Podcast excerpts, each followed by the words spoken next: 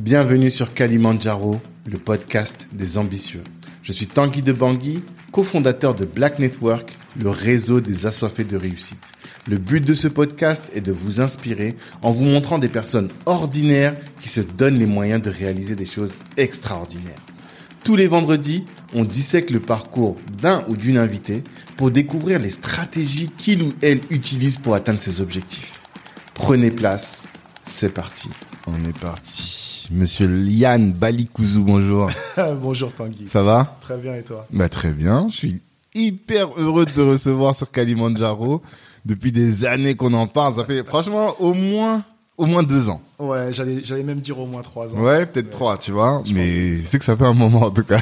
Ça fait un moment, mais on a trouvé le temps. Je suis un Mm. Voilà. petit peu occupé. Tu l'es aussi, hein Ouais. Je On l'est tous. Mais après, toi, maintenant, t'es même plus en France. Donc, euh, ouais. c'est encore une autre problématique. Mais c'est bien de, de t'attraper pendant cette période-là. Euh, je suis intéressé parce que, bon, de toute façon, t'es dans un domaine qui intrigue tout le monde, tu vois. Le sport.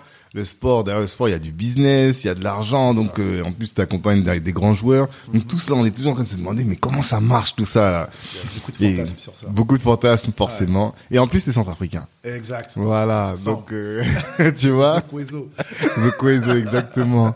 Bangui Finest. Donc, on a besoin aussi de mettre en avant les Centrafricains qui font des choses. Moi, c'est un, je pense que 2024, je vais beaucoup me focus là-dessus. Ouais. Et euh, bah, que tu sois là pour en parler, c'est une bonne ça, occasion, tu ça. vois. Heureusement que t'es centrafricain. C'est pour ça aussi je me suis, je me suis dit non, faut vraiment que je T'es obligé de venir, c'est ça c'est obligatoire. C'est ça, après. Franchement, c'est bien, c'est important. Ouais. On n'est pas nombreux, déjà, en tant que centraux. Et en plus, nombreux de centraux qui font des choses, encore moins, je pense, tu vois. Je, je sais pas si on n'est pas si nombreux que ça. Euh, je sais pas si tu as suivi, c'est- bête, mais sur TikTok, il y a une trend avec les Centrafricains. Et tu vois, ouais, ouais, ouais, ouais, il y a une Ok. chanson, les filles dansent dessus, même les garçons. Et tu vois des gens qui disent, mais vous étiez où pendant toutes ces années? On Ah. savait pas qu'il y avait autant de Centrafricains en. France et tout ça. Ah, j'ai pas vu passer ce truc-là. je pense juste qu'on est plutôt discret, Oui. tu vois, et pas si visible que ça. Ouais. Mais il y a pas mal de centraux quand même. Il y en a forcément, mais Ouais. quand je dis ça, c'est parce qu'on est un petit pays, tu vois. et. Tu vois, il y a pas beaucoup de. Non, on, a un grand pays, mais une petite population, exactement. Ouais, T'as raison, ça. exactement. Et donc, ce qui fait que dans la diaspora aussi, finalement, on n'est pas très nombreux. À part Bokassa, on connaît pas trop de. Vrai. Alors qu'on a au moins combien? Deux joueurs en équipe de France, les Yangambiwa, les euh, Kou- comment il s'appelle l'autre? Euh, celui qui, Kurt Zuma. Kurt Zuma, voilà, Ouais, J'allais exactement. dire celui qui a le problème avec le chat. là. Ouais, voilà. c'est comme ça qu'on le connaît maintenant. C'est ça. tu vois, il y en a, il me semble qu'il y en a encore quelques-uns, donc euh, Non, il y a quand même des gens qui font des choses, Il y en a pas mal, il y en a qui font des choses, mais qui qui revendiquent pas obligatoirement, tu vois, le, le côté central. Mais on a, on a pas mal de centrafricains. Ouais. Ouais. La première question, comme t'écoutes le podcast, tu dois la connaître, c'est celle de l'ambition. Mhm. C'est quoi ton, toi, ton Kalimandjaro, ton but ultime dans la vie, ton ikigai, c'est quoi? Mon ikigai, c'est c'est une bonne question. Mhm. Euh, faut savoir que bah, j'ai été joueur avant, et euh, donc j'ai une culture sportive. Et la culture sportive, c'est toujours aller plus loin. Ouais.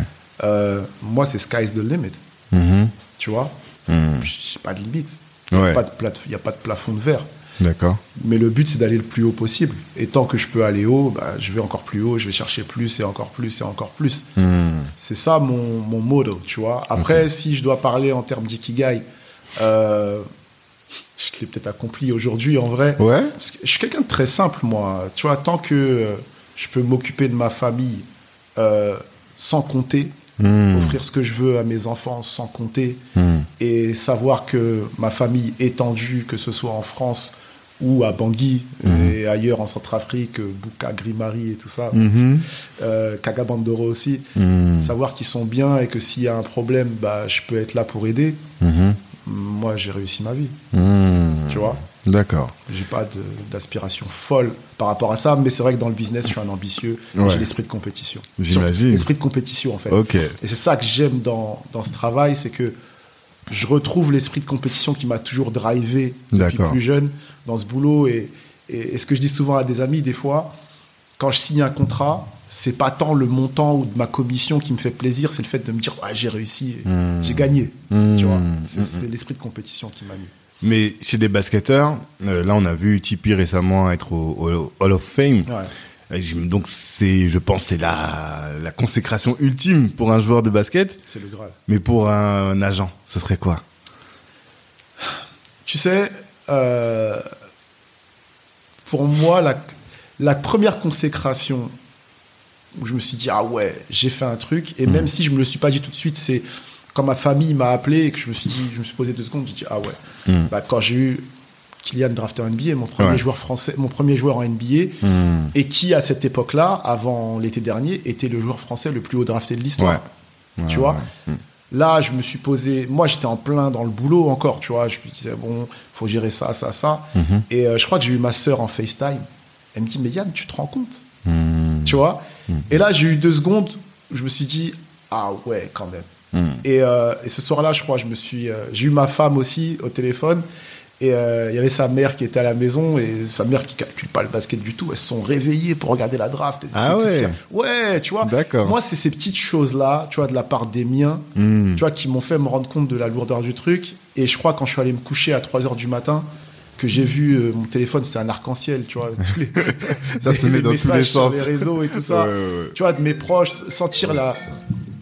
De, sen- de sentir la fierté des miens, tu vois. Mhm. Euh, ouais, c'est là où je me suis dit, wow, tu vois. passe quelque chose. La, la ligue, pour moi, ça a toujours été un gros truc. Je suis fan de NBA depuis, depuis, depuis 89, 90. Mhm. Euh, me dire que je deviens un acteur de ce business, Ouais. bah, je me suis dit, ok, j'ai accompli un truc. Hmm. Deuxième année, euh, donc Kylian est drafté en 2020. 2021, avec Axel Toupane, Ouais, c'est à ça que je pensais. Moi, je croyais que c'était avant, Non, quand il a après. gagné la finale. c'était après. Ok, d'accord. Donc 2021, donc Axel Toupane qui, qui revient dans la NBA parce qu'il a joué en NBA mais il est revenu en Europe Hmm. et il a eu une inspiration. Il m'a dit il faut que je revienne en NBA et, et justement on a commencé à travailler ensemble en juillet, Mhm. juillet 2021, euh, 2020 et euh, et on avance et on se dit ok, il, il est rentré par la petite porte, tu vois, Mhm. par la G League, par la Ligue de développement. Derrière, il, il fait le boulot qu'il faut. euh, il se fait signer par les Milwaukee Bucks. Hmm. Pour la petite histoire, il devait pas signer chez eux à la base. Il Ah devait, ouais il devait signer chez les Golden State Warriors. Ok. Mais D'accord. eux devaient faire de la place dans l'effectif, ils n'avaient pas le temps. Et entre-temps, il y a les Bucks qui viennent. Hmm. Et on prend le deal chez les Bucks. Et le mec qui finit champion NBA. T'imagines Non, Non, non, mais c'est dingue. Je suis sur le terrain avec Giannis Mais j'ai vu, ouais, j'ai vu les stories, les stories et tout. J'ai dit, ah non, Yana, il est sur le toit. C'était- incroyable. Et, Mm, et- et- mm, et mm. je vais même être très honnête avec toi. Euh, donc, il a le titre, je crois que c'est juin 2021. Mhm. C'est ça. Euh, ma fille est née en ma fille est née en mai 2020. Ok. On arrive en fin de saison. J'ai fait beaucoup de déplacements toute la saison. Et je me dis bon, ah, je vais pas aller au final. euh, Hmm. Je vais rester à la maison, tu vois. Ouais. Et, euh, et Axel me demande. Yann, alors tu viens? Alors, alors tu viens? Hmm. Et là, tu sais que ton joueur, il a envie que tu sois là. tu vois. ouais, tu pouvais pas dire un mot. Donc, je dis à ma femme, je dis, Ouah, j'ai pas trop envie d'y aller. Tu sais, Milwaukee, c'est pas très sexy quand Ah ouais? Je connais pas du Oh. À part les- le stade, il n'y a rien, quoi. ah, c'est compliqué. Milwaukee. tu vois C'est quoi l'équivalent en France? Et euh, pff, ouais, je sais pas, parce que tu sais, c'est grand quand même, mais Hmm. a pas grand chose. C'est pas, Ok. C'est pas sexy, très quoi. chaud. Enfin, bref, Hmm, voilà. hmm, Et, euh, et j'y vais. Donc, j'y vais à partir du quatrième match, le Game 4. Mhm. Je vois le Game 4, il gagne. Et là, on se dit, oh, Il y a un comment truc. ça se passait un truc. Hmm. Game 5, je vais à Phoenix. Je Mhm. joue le Game 5 à Phoenix. il gagne aussi. Hmm. Et là, Game 6 retour à Milwaukee, c'était la folie. Déjà, pour, euh, pour atteindre la salle, tu vois, il y a un parvis autour de la salle.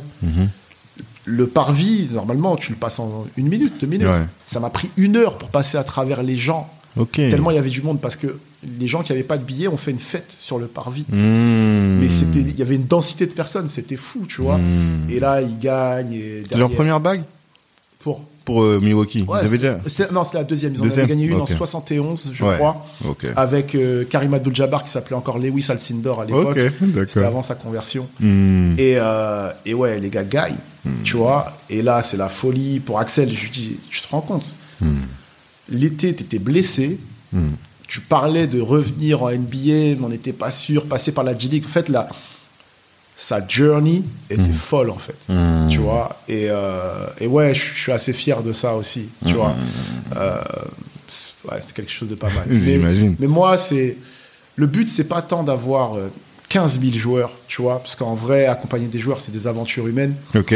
C'est d'avoir des joueurs de qualité, faire des choses de qualité, euh, Hmm. vivre quelque chose de qualité, être là pour les accompagner jusqu'au bout, Mhm. et avoir des joueurs, des joueurs qui sont successful et qui ont des longues carrières dans, dans la ligue, et bah, éventuellement avoir un joueur Hall of Famer, tu vois, avec, des titres. Et savoir que tu as, contribué un petit peu à, à l'amener là, Mhm. c'est euh, tu as un peu une fierté de comment dire de tu vois de toute proportion gardée hein, tu vois d'un papa qui est fier de voir son enfant Mhm. accomplir quelque chose. Je suis pas je me considère pas comme un père pour eux mais tu vois ce type de fierté. Ouais. tu vois un peu intérieure, ouais, ça. Donc toi, ton but, c'est d'accompagner un joueur jusqu'au Hall of Fame. Si tu avais fait ça, tu pourrais te dire, bon, là, quand même, ma carrière, là. Non, je pense pas parce que je suis un, je, suis- je suis pas je suis jamais rassasié, je vais me dire il m'en faut un deuxième. Ah C'est pour ça que je te dis moi c'est sky's the Ok, limit. d'accord. Tu l'as fait, ok, c'est bien. Hmm. Tu vois, Axel a été champion, ok, c'est bien. Maintenant, il me faut un joueur qui est champion et qui est MVP des finales. Hmm. Toujours plus. Ok, Tu vois, c'est Ok. toujours repousser ses limites pour être la meilleure version de soi-même. bien en sûr. fait. Mais tu savoures quand même les, les victoires que tu as déjà eues. Heureusement, j'ai un entourage qui me fait savourer. Tu vois, des Ouais, fois, qui te je rappelle. prends trop les choses. euh, Tu vois, c'est normal. Hmm. Bah non, en fait, tu vois, Mm, prends un peu de temps pour savourer et te dire ah ouais, j'ai fait un truc. Parce que quand t'as la tête dans le guidon, si tu prends trop le temps de t'auto-congratuler, Hmm. t'avances plus. Enfin, je- Ouais. c'est ce que je pense. Tu Ouais, vois. Donc moi, c'est ok, je l'ai fait. Maintenant, c'est quoi le next step? D'accord. Tu vois? D'accord. Euh, toi, t'as grandi où? J'ai grandi à Creil, dans l'Oise. Enfin, à Nogent-sur-Oise. Ok. T'es pas né à Bangui, t'as pas grandi à Bangui J'ai pas grandi à Bangui du tout. Je suis ok, arrivé. d'accord. Mes parents sont arrivés en, en 76 et je suis né en 79. D'accord. Ouais. Ok. T'as grandi là-bas. Et quand t'étais petit, tu voulais faire quoi dans la vie? Quand j'étais petit, quand t'es- Très honnêtement, avant que le basket me pique, Mhm. j'ai commencé le basket à 12 ans. Euh, quand j'étais petit, c'était juste l'insouciance. Quand j'étais petit, je disais que je voulais être vétérinaire. Ok. Tu vois D'accord. Vétérinaire. C'est original, ça. ah, Je voulais être vétérinaire. Pourquoi Je sais pas. J'aimais bien les animaux. Mhm. Euh, j'avais beaucoup de bouquins sur les, euh, tu vois, sur les animaux, euh, les animaux, les animaux africains, les, les singes. J'étais fasciné par les gorilles, les dos argentés, tout ça, Mhm. les lions, les félins et compagnie. J'étais à fond dedans. J'avais Mhm.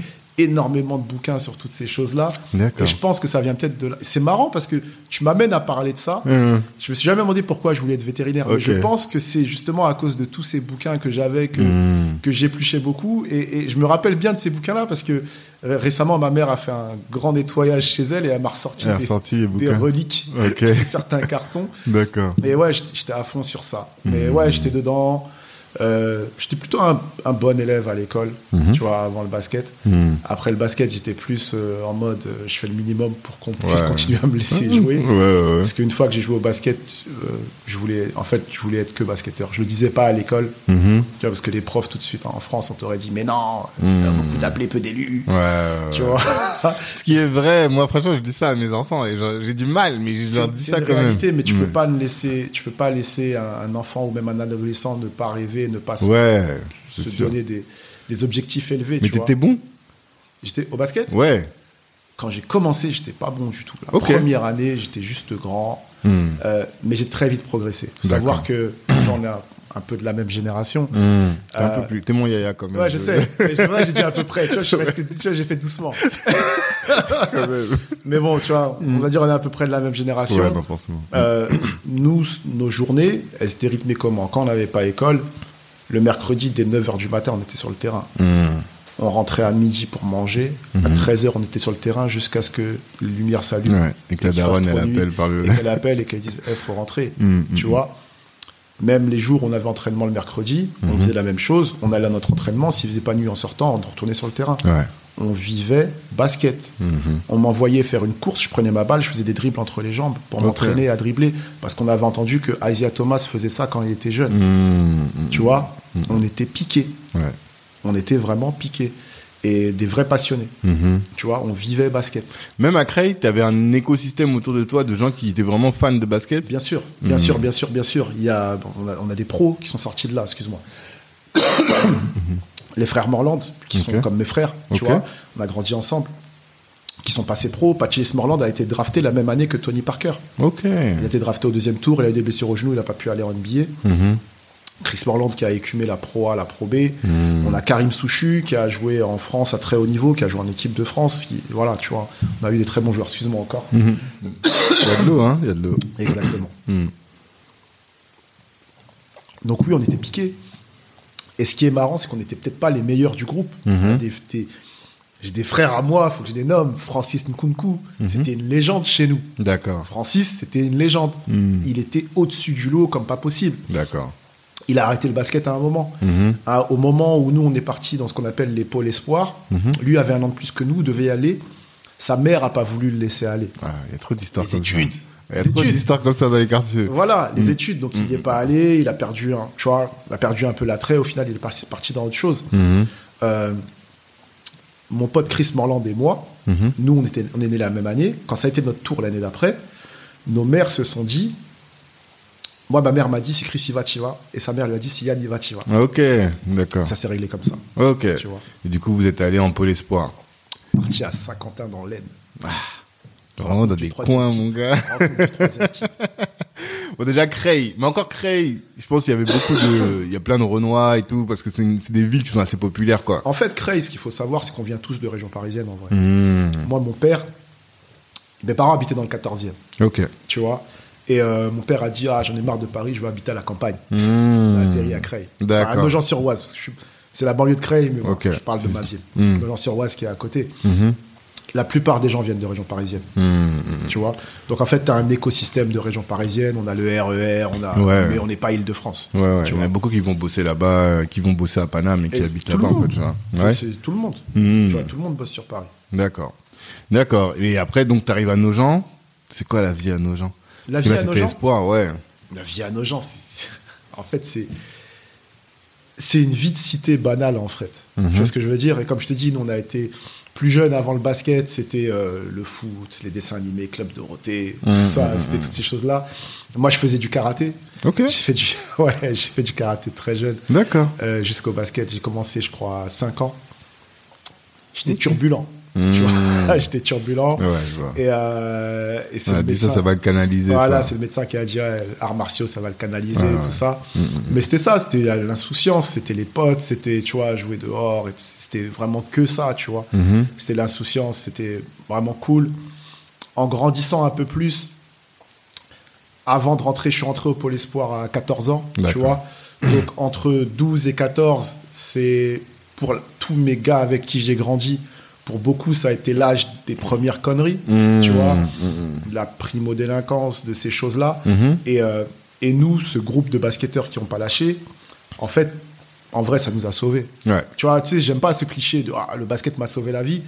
Mais en vrai, de vrai, quand je vois. Tu vois, en- moi, je considère qu'on part tous avec les mêmes chances, on est tous allés dans les mêmes écoles et autres. Quand je vois où on arrive et tu vois, les chemins par lesquels on est passé, le basket nous a sauvés. Mais moi, je dis toujours, je sais plus avec qui j'avais cette discussion, mais je disais que le basket crée moins de Kaira que le foot. Mais bien sûr, parce qu'on n'est pas dans une culture de racaille. Est d'accord, hein C'est pas, pas une culture racailleuse. Mm. Tu vois, nous, on avait euh, nos premiers éducateurs au basket. Pareil, il faut que je les shout out. Mhm. Euh, Jean-Luc et Marie-France Royer. Ok. Euh, ils venaient de l'éducation nationale. Mhm. Marie-France, elle rigolait pas avec nous. Mhm. en mode. euh, L'éducation sportive discipline. avec elle, ouais, discipline. Tu vois, Ouais. t'arrivais, tes lacets étaient pas serrés, elle tirait. Tes lacets sont pas faits, tu peux pas jouer, refais-les. Allez prendre votre douche avant de partir. Faites ça. Tu as des choses basiques, mais Ouais. c'est des choses qui te cadrent vachement. On a eu une très bonne éducation sportive de par ces deux personnes-là. Tu vois Mais ce qui est marrant, c'est qu'aux États-Unis, pour, pour le coup, c'est pas du tout ça. Les, les joueurs américains, tu les, tu les entends dans des histoires de fusillades, enfin, tu vois. C'est, ça fait autant des KRA qu'en France. Mais en France, j'ai remarqué mes potes qui étaient au basket, Mhm. ils sont tous, parce qu'ils étaient avec la ment- je crois que c'est, j'en parlais avec, euh, bah, justement avec, euh, euh, Da Silva, Mendes da, da Silva.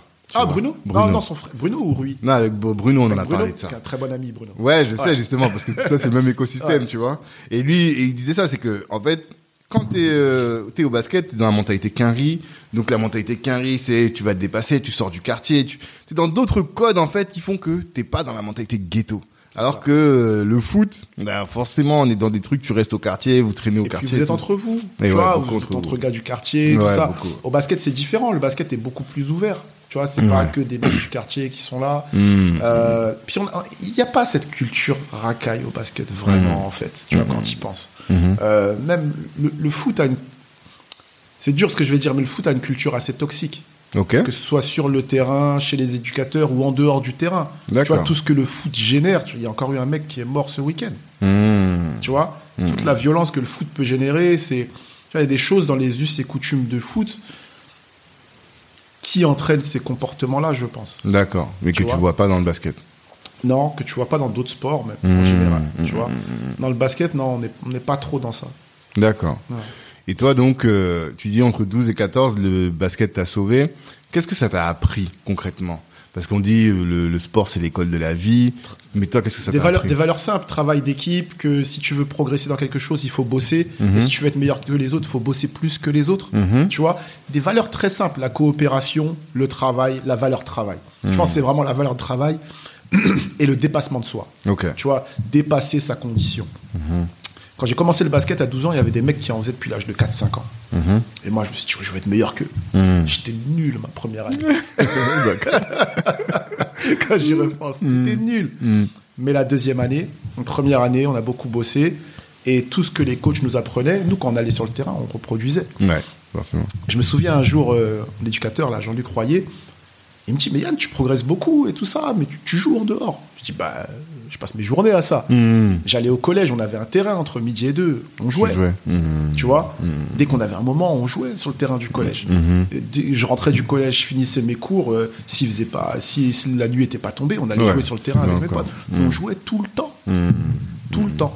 Et on cherchait, tu vois, on était déjà dans des détails, on cherchait à progresser. Je racontais cette anecdote-là il y a pas longtemps à un ami. On allait à la bibliothèque municipale pour trouver des bouquins sur le basket Ok. de coach pour savoir comment perfectionner en se disant on va peut-être trouver des choses en plus, perfectionner notre tir, perfectionner notre dribble, comment on peut travailler. Tu vois, on était dans cette démarche-là. Et pour moi, cette démarche-là m'a for- m'a formé, m'a forgé, m'a intégré dans le logiciel que toujours chercher à se dépasser, toujours chercher à faire mieux, chercher ce qu'on peut trouver pour avancer. Et ça a forgé l'homme que je suis aujourd'hui, en fait. C'est pour ça que je parle beaucoup d'éducation sportive. Ouais. Tu vois, j'ai eu l'éducation avec mes parents, tu vois, des choses qui m'ont inculqué, tout ça.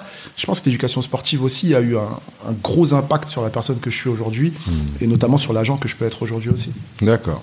Et donc, tu as fait euh, à nos gens. Après, quelle était ta carrière Ok. La suite? Donc j'ai fait deux ans à Nogent. Euh, donc première, euh, première année débutant en départemental, nul. Euh, deuxième année, on joue en championnat régional. Commence à devenir plus intéressant. Euh, J'avais grandi un petit peu aussi. Et moi, j'ai toujours été un dans les plus grands dans mes, dans mes classes. Mhm. Et, euh, et là, cette, cette deuxième année-là, je suis sélectionné. Enfin, on, parce qu'il y a mon pote Chris Morland avec moi, Ok. tout fait depuis plus jeune. Mhm. On est sélectionné en sélection de l'Oise. En gros, ils prennent euh, les 10 meilleurs U13 du département. Tu vois. Donc là, tu te dis qu'on a déjà passé un step. Mhm. Et on est bon. Et on est parmi les leaders de l'équipe. Tu vois. Toi, t'es la- pivot? J'étais pivot à cette époque-là. À cette époque-là, j'étais pivot. Et, euh, et à la fin de cette saison-là, il y a des tests d'entrée au pôle. Tu vois, le pôle espoir. À l'époque, ça s'appelait les CERN, euh, Centre d'entraînement régional de haut niveau. Ok. Tu vois. Et donc, il y a les tests d'entrée. On fait les tests d'entrée, on est pris. Tu vois, quand je t'ai dit, nos mères se sont dit, euh, oui, Mhm. c'est bah, t'y vas. Mhm. Et on est pris.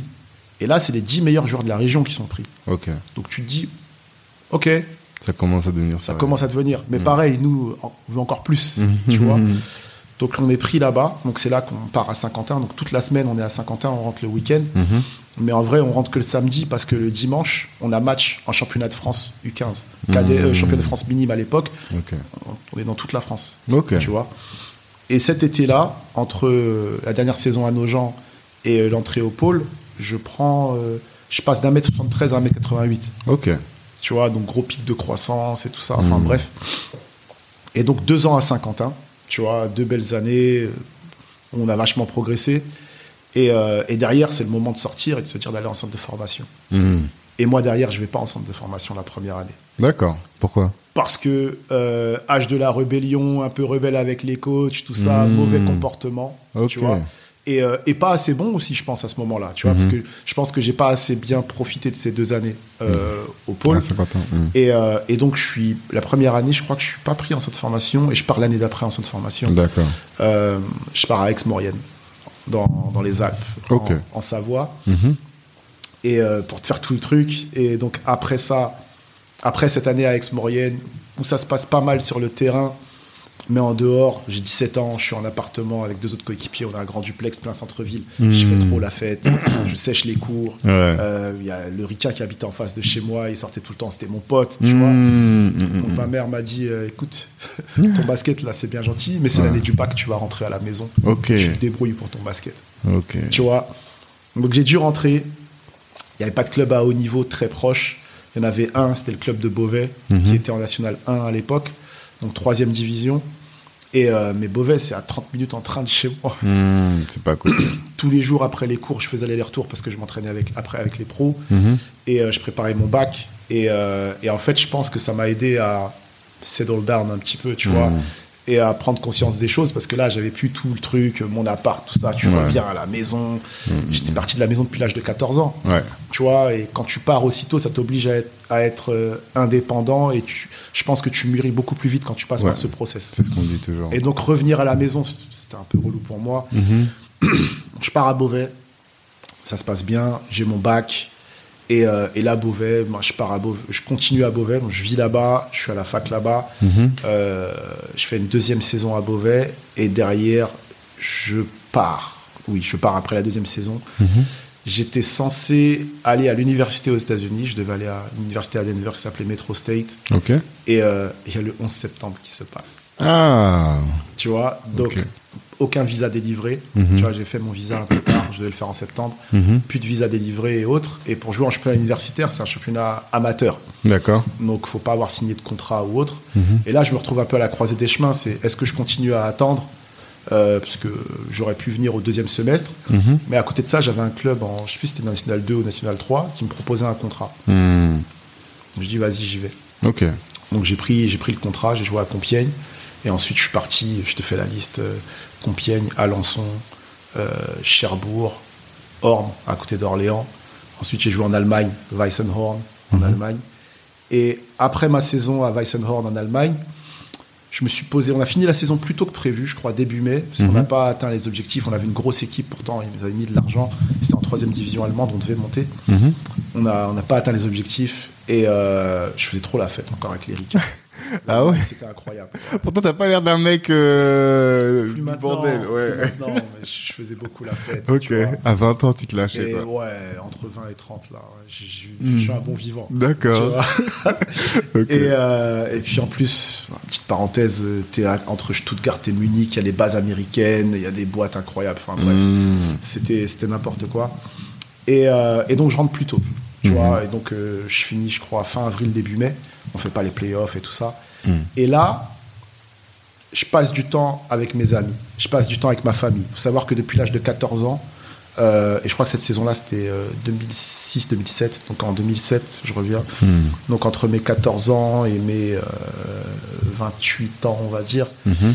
euh, j'ai raté tous les mariages dans ma famille. Tous les Ok. baptêmes, parce qu'on joue le week-end, Ouais. le samedi. Tu Ouais, vois. ouais. Tout, tout sur les photos de mariage de toute ma famille, je suis pas là. T'es jamais là. Je suis jamais là. Hmm. Et donc là, je passe du temps avec ma famille, je passe du temps avec mes amis. A mon pote Chris, tu vois, on revient à lui qui jouait à Paris cette saison-là. Donc je passais du temps avec lui, on s'entraînait ensemble à Paris, tout ça. Mhm. Et je me pose, je me dis, est-ce que j'ai vraiment envie de, de, de continuer à partir, en fait? Ok. Est-ce que, tu vois, avoir tout ça, là, ça me fait du bien, en fait. D'être autour des miens et passer du temps, tu vois. 14 ans, c'est jeune, en vrai, Ouais. tu vois. Et, euh, et là, je réfléchis et je me dis, euh, est-ce que j'ai pas fait le tour? Tu vois, j'avais envie de vivre de mon basket, j'en ai, j'ai vécu de mon basket, tu vois. J'ai joué en section nationale centrafricaine aussi, j'ai oublié ça. Tu vois, J'ai coché les cases. Centrafrique, c'est un pays du basket. Les gens Ouais. savent pas beaucoup Les gens ça. savent mais- pas, il y a Situngu, c'est Ouais, le, ouais, le vraiment-. C'est un vraiment, vrai pays de basket. Avant d'être un pays de foot, c'est un pays de basket. Et dans la, dans la famille, vous aviez cette culture-là du basket aussi? Non. Non? En fait, non, pas avant notre génération. Quand j'ai notre génération, moi et mes cousins. Mhm. Mais en fait, on, a tous été piqués par le virus du Ok, basket. d'accord. Tu vois J'ai d'autres cousins qui ont, qui, qui, qui ont joué et tout ça, Mhm. et qui étaient dedans. Ok. Donc au final, maintenant, ce qui est marrant, c'est de voir les générations de nos enfants Ouais. qui sont dedans à Mhm. fond. Tu vois, là, j'étais à Angers, j'ai ma nièce qui joue à Angers, qui est en centre Ok. de formation. Ok. Tu vois, c'est marrant parce que ouais, le virus, il est parti de nous, en fait, notre Mhm. génération. Mhm. Et donc, pour revenir à ce que je disais, euh, je me pose et je me dis, bah non, en fait, j'ai plus envie de partir. Mhm. J'ai fait le tour. J'ai j'ai rempli, j'ai vécu ce que je voulais vivre, en fait. J'ai vécu du basket, tu vois. J'ai vu du pays, tout ça, c'est cool. Mais voilà, j'ai envie de passer du temps avec les miens, tu vois. Donc, euh, donc là, je me pose et tu sais, parents centrafricains, Mhm. tu vois, mon basket, là, moi, tout le monde dans ma, dans ma famille a fait des études. Ouais. Moi, le deal, c'était de se dire, euh, ok, passe ton bac, mais sache que tu reprendras tes études après. Ah Vis ton basket, tu reprendras tes études À après. un moment, il faudrait que tu ailles à Faudra l'école, quoi. faudra que tu refaites tes études. Le but, c'est et au moins ton bac et après on verra, Mm, tu vois. Et c'est marrant parce que quand j'étais plus jeune, je disais oui, oui, mais tu sais comment c'est. Tu te dis, ah, vas-y, De toute façon, je vais percer. je le ferai pas, tu vois. je, vous, je vous éteindrai à coups de billets. je le ferai pas. Mais, mais en vrai, en te disant ça, les parents, ils te mettent quelque chose dans ton logiciel, Mm. tu vois. Et en fait, c'est resté. Et Mm-hmm. je me suis dit, bah voilà, maintenant, il faut que, faut que je me forme. J'ai creusé un petit peu. J'ai toujours été intéressé par l'envers du décor du sport, tu vois. Et là, j'ai trouvé euh, un master en droit du sport euh, à la Sorbonne. Ok. et euh, ça m'intéressait. Les prérequis pour rentrer, c'était c'est un diplôme qui était soit pour les avocats qui voulaient la spécificité sport, Hmm. soit pour des personnels de fédération type directeurs techniques nationaux qui voulaient enrichir leurs connaissances juridiques, Mhm. ou soit pour les sportifs en reconversion. Tu vois, qui pouvaient prétendre à ce diplôme-là au, te- en- au terme de euh, validation d'acquis d'expérience de sportifs de haut niveau. Ok. Donc je m'inscris, c'est sûr sur dossier, tu vois. Mhm. Je m'inscris, tu vois, tu vois, en me disant, ok, on va voir. Donc je passe le premier cut, euh, tu vois, du dossier d'inscription. Et là, rendez-vous avec la directrice euh, du master et, et une autre personne. La directrice du master, elle s'appelle Sophie Dion. C'est une avocate et c'est la conseillère sport de Sarkozy à l'Élysée. Tu vois. Ok. Ouais, c'est high level. Ouais. Donc je suis là, elles sont toutes les deux ici, et me demande mes motivations, tu vois. Mm. Donc on discute, on échange. Tu vois, je suis assez à l'aise oralement. Moi, j'ai passé un bac L. Hmm. Comme moi. J'ai pas trop de soucis à parler, vas parler correctement. Mhm. Et, euh, et derrière, je reçois le courrier, vous êtes pris. Vois, je me dis, ah, terrible. Et premier jour, j'arrive, tu vois, et je me rends compte qu'on n'est que deux sportifs en reconversion. La majorité, c'était des avocats et euh, quelques personnels de Fédé. Hmm. Et là, je me dis, tu vois, je commence à, pas à paniquer, mais à me rendre compte du truc. Je me dis, mais Tu dis, mais je suis un imposteur. j'ai zéro, voilà, j'ai zéro connaissance juridique, moi. Euh, Tu vois hmm. Et on commence. Et en fait, ce qui est bien, c'est qu'on on faisait pas beaucoup, on faisait quasiment pas de théorique. Euh, et en fait, c'était professionnel D'accord. qui venaient nous faire des interventions. On a eu euh, euh, Frédéric Thirier, président de la Ligue de foot, euh, Bernard Lapasset, président de la Ligue de rugby. On a eu, on a eu, comment il s'appelle? J'ai oublié son nom malheureusement, mais le président du CNOSF. Il était en campagne quand moi je passais mon diplôme. D'accord. Donc en fait, on a eu des gens à C'est très haut le niveau. NOSF, c'est quoi? Ce Comité national olympique sportif français. Ok, d'accord. Euh, le, notre parrain, c'était euh, le parrain de la promo, c'était Pierre Mazot, ancien ministre des Sports. Tu vois, Ouais. c'était un diplôme assez politisé, à assez haut niveau. J'ai appris énormément de choses et je me suis rendu compte qu'en fait, de par des expériences de sportif, à lire des contrats, à, je suis quelqu'un de très curieux, donc à m'intéresser à l'envers du décor du sport. En fait, j'avais beaucoup de connaissances et ce qui me manquait, c'était le théorique. Tu vois. Donc ça m'a intéressé sur beaucoup de choses. J'ai- eu à rédiger un mémoire de fin d'études de 40 pages, Ok. tu vois, et je l'ai fait sur un sujet qui me passionnait. Pour la petite histoire, c'est euh, le modèle sportif américain. Tu sais, aux États-Unis, les ligues, c'est des ligues fermées. Il n'y a pas de système de montée et descente. Ok. Tu vois?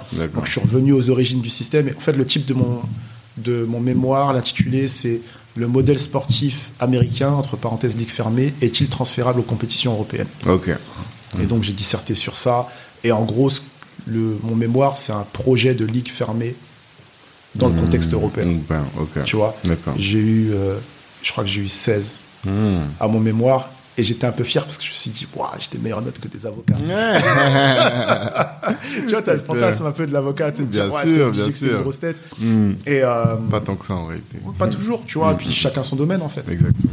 Et, euh, et donc, ouais, c'était sympa, une fierté. Mhm. Et là, derrière, moi, ce que je voulais après avoir bourlingué, je voulais une bonne planque. Je vais pas te mentir. Hmm. Je voulais, parce que officiellement, je suis juriste en droit du sport. Ok. de par ce diplôme. Ah, ce diplôme, c'est ce qui t'apporte? Ouais, je suis juriste Ok. officiellement. C'était pas un diplôme d'agent? Non, c'était pas un diplôme d'agent du tout. Rien à voir avec le monde d'agent. C'était un master en droit du sport. Ok. Tu vois, donc officiellement, je suis juriste en droit du sport. Tu vois. Ok. Et, euh, et donc, euh, de là. Toi, tu voulais une planque en fédé? postule. Non, moi, je- tu sais, on parle de toujours taper plus haut. Moi, je voulais le PSG, je voulais le ministère, je voulais des choses comme ça, tu vois, des grosses institutions. Tu sais, en vrai, un poste de juriste en droit du sport, tu bosses pas énormément, Mhm. tu es plutôt bien payé, et quand tu bosses, tu bosses sur des sujets intéressants et enrichissants. D'accord. Ok. Tu vois Et moi, ça m'allait très bien. Je voulais un 9 to 5. Tu vois je voulais être le, le regular Joe, comme on dit. Ok. tu vois Je voulais En ça. plus, comme ça, tes week-ends, t'es à la maison. avec. Voilà, tu vois, je voulais un truc comme ça. Mais j'ai eu mon diplôme en 2009. 2009, c'était la crise. crises des subprimes et autres. Ouais, ouais, tu vois. après. Et les jobs de juriste, on n'en ouvre pas comme ça parce que les gens ne démissionnent pas. Mmh. tu vois, des bonnes planques. Donc là, je, je croise un de mes grands, un de mes yayas, euh, Maurice Beyina. Ah, Euh, Béina, on connaît. ouais, Moi, j'étais à Orléans, j'étais avec tous les Béina, là. Ouais, bah, Mo, Une Mo, grosse famille de basketteurs. Mo, c'est mon grand. Et vois. il jouait aux États-Unis, c'est lui? Mo, ouais, ouais. Mo, il était à l'université, je crois qu'il était à Dayton, si je dis pas de bêtises. Je, Hmm. je suis plus sûr. Donc je croise Mo, qui est mon grand, qui est celui qui m'a fait rentrer en section nationale.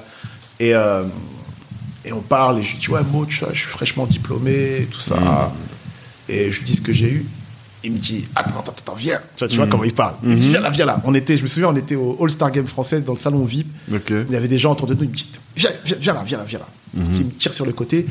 Il me dit, écoute, tu vois, en, en Europe, il venait d'avoir les accords de Cotonou qui ont été signés. Je sais pas si tu Ok. connais. C'est des accords commerciaux entre la France, euh, entre l'Europe, excuse-moi, et euh, des pays d'Afrique et des Caraïbes. D'accord. Quand ce type d'accords commerciaux sont signés, ça implique aussi que tu as aussi la libre circulation des travailleurs tu vois, comme pour les Européens. Donc, tu as les mêmes droits. Et donc, enfin, pas exactement, mais en tout cas au niveau du Droit sport. similaire, quoi. Donc, en gros, il y a une nouvelle niche qui s'est ouverte pour les joueurs euh, africains et caribéens. Mm. Je vais faire une petite parenthèse sur ça. Dans les championnats euh, de basket en Europe, tu as le droit à un certain quota de joueurs étrangers. Ok. Généralement, c'est des Américains. Hmm. Il y a eu l'arrêt Bosman, dont tu as sûrement entendu parler, Mhm. qui fait que les joueurs euh, de la communauté européenne ne sont plus considérés comme des joueurs étrangers. On ne peut pas les considérer comme étrangers. Donc il a fallu faire une niche pour eux.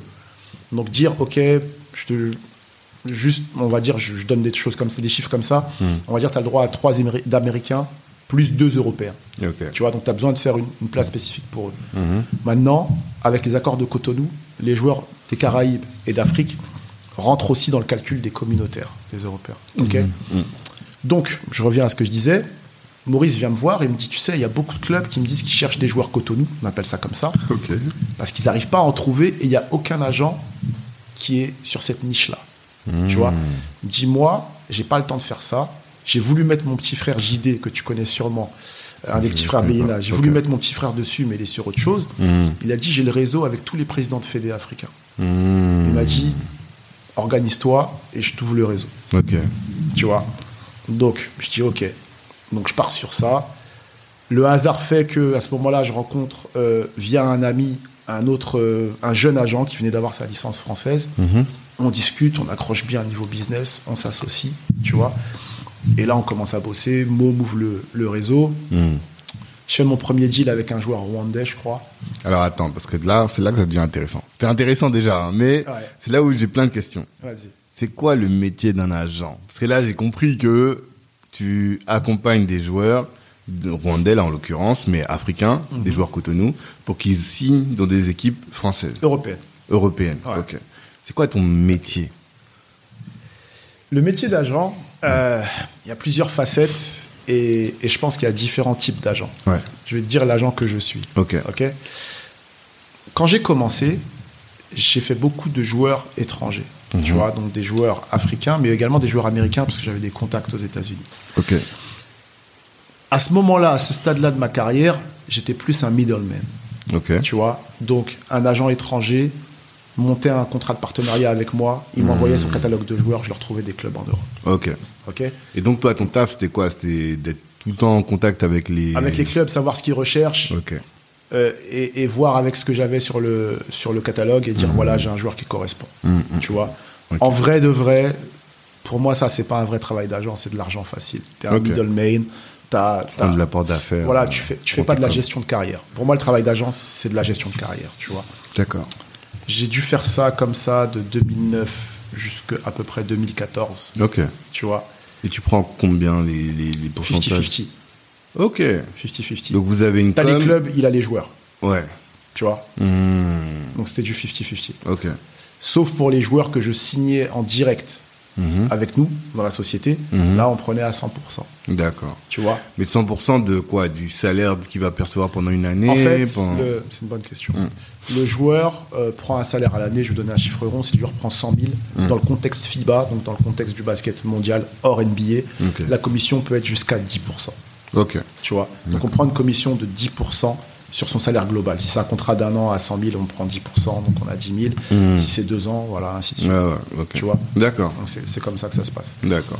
Et, Et, euh, donc au début, toi, tu partageais avec le, le Soit avec le middleman, soit avec l'agent étranger, ou soit on partageait dans notre société avec Ok. mon associé. D'accord. Tu vois Ça, c'est ta première activité. C'était au début quand j'ai commencé. 2014. Au début, pour euh, pouvoir faire ça, c'est quoi? Il fallait que tu ailles souvent dans les matchs, tu ailles souvent rencontrer les joueurs. Comment tu faisais pour créer ton réseau Au, finalement? dé- au début, pour faire ça, euh, j'ai dû beaucoup aller voir les clubs. Parce qu'il faut montrer ta crédibilité aussi. Hmm. La difficulté quand tu commences, c'est de prouver aux joueurs que tu as l'oreille des clubs et de prouver aux clubs que tu as l'oreille des joueurs. C'est Hmm. Ouais. un peu l'histoire du chien qui se mord la queue. Totalement. Tu vois, jusqu'au moment où tu arrives à faire ton premier deal. Tu vois? Donc là, on revient à l'éducation sportive. Il a fallu travailler d'arrache-pied. Ouais. Chaque semaine, je contactais les clubs. Est-ce que vous avez des besoins? J'envoyais des mails. Je devais être relou. Ouais. Mais ça, tu vois, chaque semaine, j'envoyais les listes de joueurs. Tu vois, chaque semaine, pour que ça reste frais, tu vois, fallait qu'on soit, qu'on se Ah ouais, t'as- ton catalogue, à chaque fois tu mets. Voilà, je voici mettais à jour, catalogue. voilà, si vous avez des besoins. Moi, j'imagine l'agent, voilà, c'est un gars avec un téléphone. son seul asset, c'est son téléphone, et il appelle son, les, les clubs. Ah, j'ai un gars pour toi, là, c'est comment? Est-ce que ça t'intéresse? C'est ça? On utilise le téléphone quand il y a du concret. On utilise beaucoup de messages, vois, textes et autres. Mais à ce moment-là, c'était beaucoup ça, essayer d'appeler pour développer la relation, pour que les gens apprennent à te connaître, savoir, tu vois. et, et- et le milieu du sport, tu vois, c'est du réseau, tu vois. C'est des milieux où faut être un peu, faut être un peu coopté en fait, tu vois. Et, euh, et pendant longtemps, j'ai dû me taper. Il y, a- il y a certains coachs qui m'ont jamais répondu Ouais. à un appel, à un message ou à un mail, ils sont jamais répondu. Et je me souviens, il y a, il y a un coach, et euh, en plus, c'était, euh, je vais pas dire son nom, mais on va savoir qui, les gens du basket vont savoir qui c'est. C'était le seul coach noir de l'époque. Et d'ailleurs, à l'époque, pour la petite histoire, c'était le seul coach noir de tous les sports majeurs en Ouais. France. C'est- un problème, ça, j'arrive pas à comprendre, mais bon. Enfin, C'est un autre sujet. Et euh, il m'a jamais répondu pendant pendant trois ans. Mhm. Pendant trois ans, c'était un des rares coachs qu'on n'arrivait pas à avoir, que ce soit moi ou mon associé, tu vois. Et, euh, et un jour, je vois mon téléphone sonne, je vois son nom. Il a dû se tromper, Mhm. tu vois. Et là, il m'appelle. Ah, Yann, comment ça va? Oh, Le mec m'a jamais parlé. ah, je vois que tu avances bien et tout ça. Ok. Mhm. Il y a un joueur dans ta liste qui m'intéresse. Ah, tout d'un coup. Tout d'un coup. Mhm. Tu vois Et là, tu vois, tu sais, c'est des baby steps. C'est là Ouais. que tu vois que tu passes des étapes. Tu vois, donc il a, fallu, il a fallu craquer ça. Il a fallu faire son réseau. Mhm. Le moment où je pense que j'ai été. J'ai gagné beaucoup de respect sur le marché européen, c'est au moment, euh, je sais plus c'était quelle année, j'ai pas envie de te dire de bêtises. Il y a eu un lockout en NBA. Je sais pas si tu sais ce que Ouais. c'est un lockout. Au moment où plus personne ne joue, là. Voilà, fermé, je vais ouais, expliquer un petit peu pour l'audience. En fait, en NBA, euh, il y a des accords, des accords salariaux, en gros, qui sont négociés entre la NBA d'un côté et le syndicat des joueurs de l'autre, et qui doivent être négociés avant une certaine date. Mm. S'il n'y a pas d'accord avant cette date butoir, la NBA ne peut pas reprendre. Ouais. Donc il y a ce qu'on appelle un lockout. La NBA est on hold, c'est freeze. Il ne se passe rien. Tu vois, les joueurs ne sont pas payés, les- il se passe rien. Donc ce lockout-là a été assez dur parce que les négociations salariales ont été assez dures. Et, euh, et beaucoup de joueurs NBA, sachant que le lockout a duré assez longtemps, ont dit, dans ce cas-là, on va venir prendre de l'argent en Europe. Ouais. Et c'est là que Tony Parker est venu. euh, Elle a joué pour l'Asvel un Ouais, petit pour peu. voilà, ouais, exactement. exactement. Et donc, moi, de par les partenariats que j'avais montés avec des agents américains, mhm. j'avais accès à un catalogue de joueurs NBA. Parce que Ah. c'est les agents américains qui avaient des joueurs pour l'Europe, il y en avait certains qui avaient des gros joueurs pour la NBA. Ouais. Tu vois Et donc, il y en a un, un moment qui me dit euh, Bah, Yann, euh, je t'envoie une nouvelle liste, il faut que tu proposes ces mecs. Mhm. Je regarde, je dis What? Ouais. que des hauts, potentiels, quoi. Des gros Je dis profils. What? Euh, Je vais donner des noms. Euh, Kevin Durant, Ok. Demar DeRozan, euh, Nate Robinson. Voilà, les noms qui me viennent là comme ça. Tu vois Je dis Ok. Là, t'appelles, là. Et donc là, j'ai commencé à envoyer. J'ai commencé par les plus grosses équipes européennes. Et là, tous les gros clubs, coachs européens qui me parlent. Ouais. Tu vois, les GM qui me parlent. On échange. Et tout ça. J'ai failli signer Kevin Durant en Allemagne quand même. D'accord. Sur un contrat court. Et pourquoi ça s'est pas fait? C'est qu'au moment où on allait tomber d'accord, le lockout s'est terminé. Ah, Tu vois, donc il est parti et ça s'est pas fait. J'ai failli signer Kevin Durant en Allemagne. d'accord. Tu vois Et donc, je crois que ce, ce moment-là m'a fait gagner énormément de crédibilité sur le marché européen. Mm.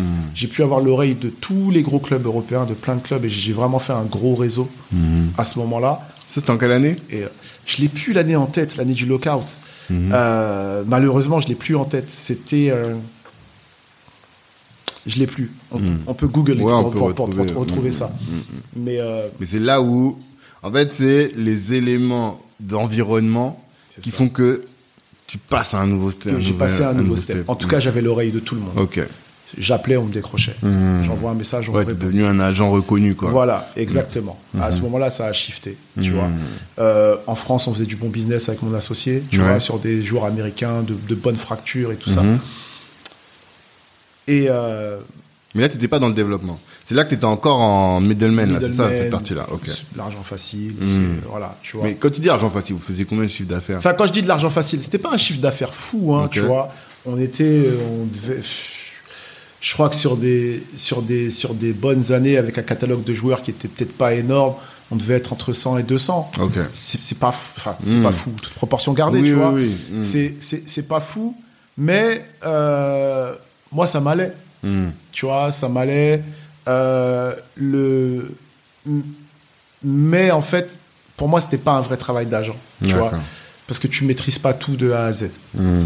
Je et au moment où j'ai shifté là-dessus, c'est que il y avait un, un coach universitaire qui s'intéressait à, à des joueurs français et qui est devenu un ami avec qui on échangeait beaucoup et tout ça. Hmm. Et euh, et on le rencontrait avec mon associé. Et mon associé, comment on avait splitté les choses, c'est que lui recrutait tout ce qui était joueurs français et, euh, et Bosman et Cotonou, Mhm. français et communautaire. Et moi, j'étais que sur les ricains tu vois. Et, euh, et mon associé avait du mal à ce moment-là à recruter des joueurs français. Grosse concurrence, tout ça, Mhm. il avait du mal. Et on se rencontre avec euh, ce coach américain. Et il m'a dit, tu sais, souvent les rencontres t'amènent à, à ouvrir les yeux sur des choses. Mhm. Et il me dit, euh, Yann, je peux te poser une question? Je dis oui. Il me dit, euh, pourquoi c'est pas toi qui t'occupes des joueurs, des jeunes joueurs français à, potentiel? Mhm. je dis, bah écoute, on avait fait le truc comme ça. Moi, je suis bien avec les ricains, j'ai le réseau américain, je parle bien anglais. euh, ok, il parle aussi bien anglais, mais. Et il me regarde. C'était un blanc, le coach. hein. Mhm. Mon associé était blanc aussi. Mhm. Il me regarde et il me dit They don't want to talk to the white man in a suit. Hmm. They want to talk to you. Ok. Tu vois Mhm.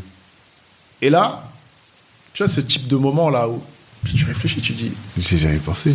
Ah, exactement. Euh, ouais. Dis, mais j'ai pas pensé à ça. Ça faisait un moment qu'on bossait, tu vois. Mhm. On bossait ensemble depuis 2009. Je crois que ça devait être en 2013 qu'il me dit ça. Mhm. Et là, j'arrive pas à dormir. Tu vois, tu vois je processe le truc en fait, Euh, tu vois. ouais, hmm. Et je me dis, mais est-ce que vraiment, c'est à moi qui veulent parler, tu vois. Et j'ai pris du temps à réfléchir et tout ça. Et, et à un moment, je me suis dit, ok, si je gère des joueurs français, là, je vais vraiment rentrer dans la plénitude du travail d'agent. Mhm. Tu vois, dans de la représentation à 360, à vraiment créer des plans de carrière et autres. Mhm. Et c'est ça que je voulais vraiment, en fait, tu vois. Et, euh, et de là, je me suis séparé de mon associé. Ah ouais, Ouais. d'accord. Je suis séparé de mon associé. euh, j'ai monté ma propre structure.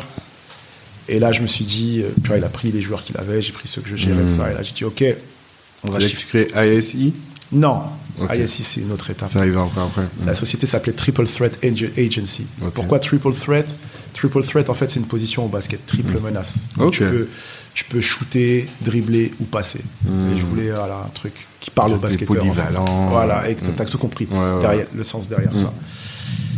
Et, euh, et donc, je commence. Et là, je commence à démarcher des joueurs français. Ça marche pas trop mal. Euh, à cette époque-là, j'avais un joueur français qui était très fort, qui s'appelle Yakuba Jawara, Ok. qui était passé par la NBA. Mhm.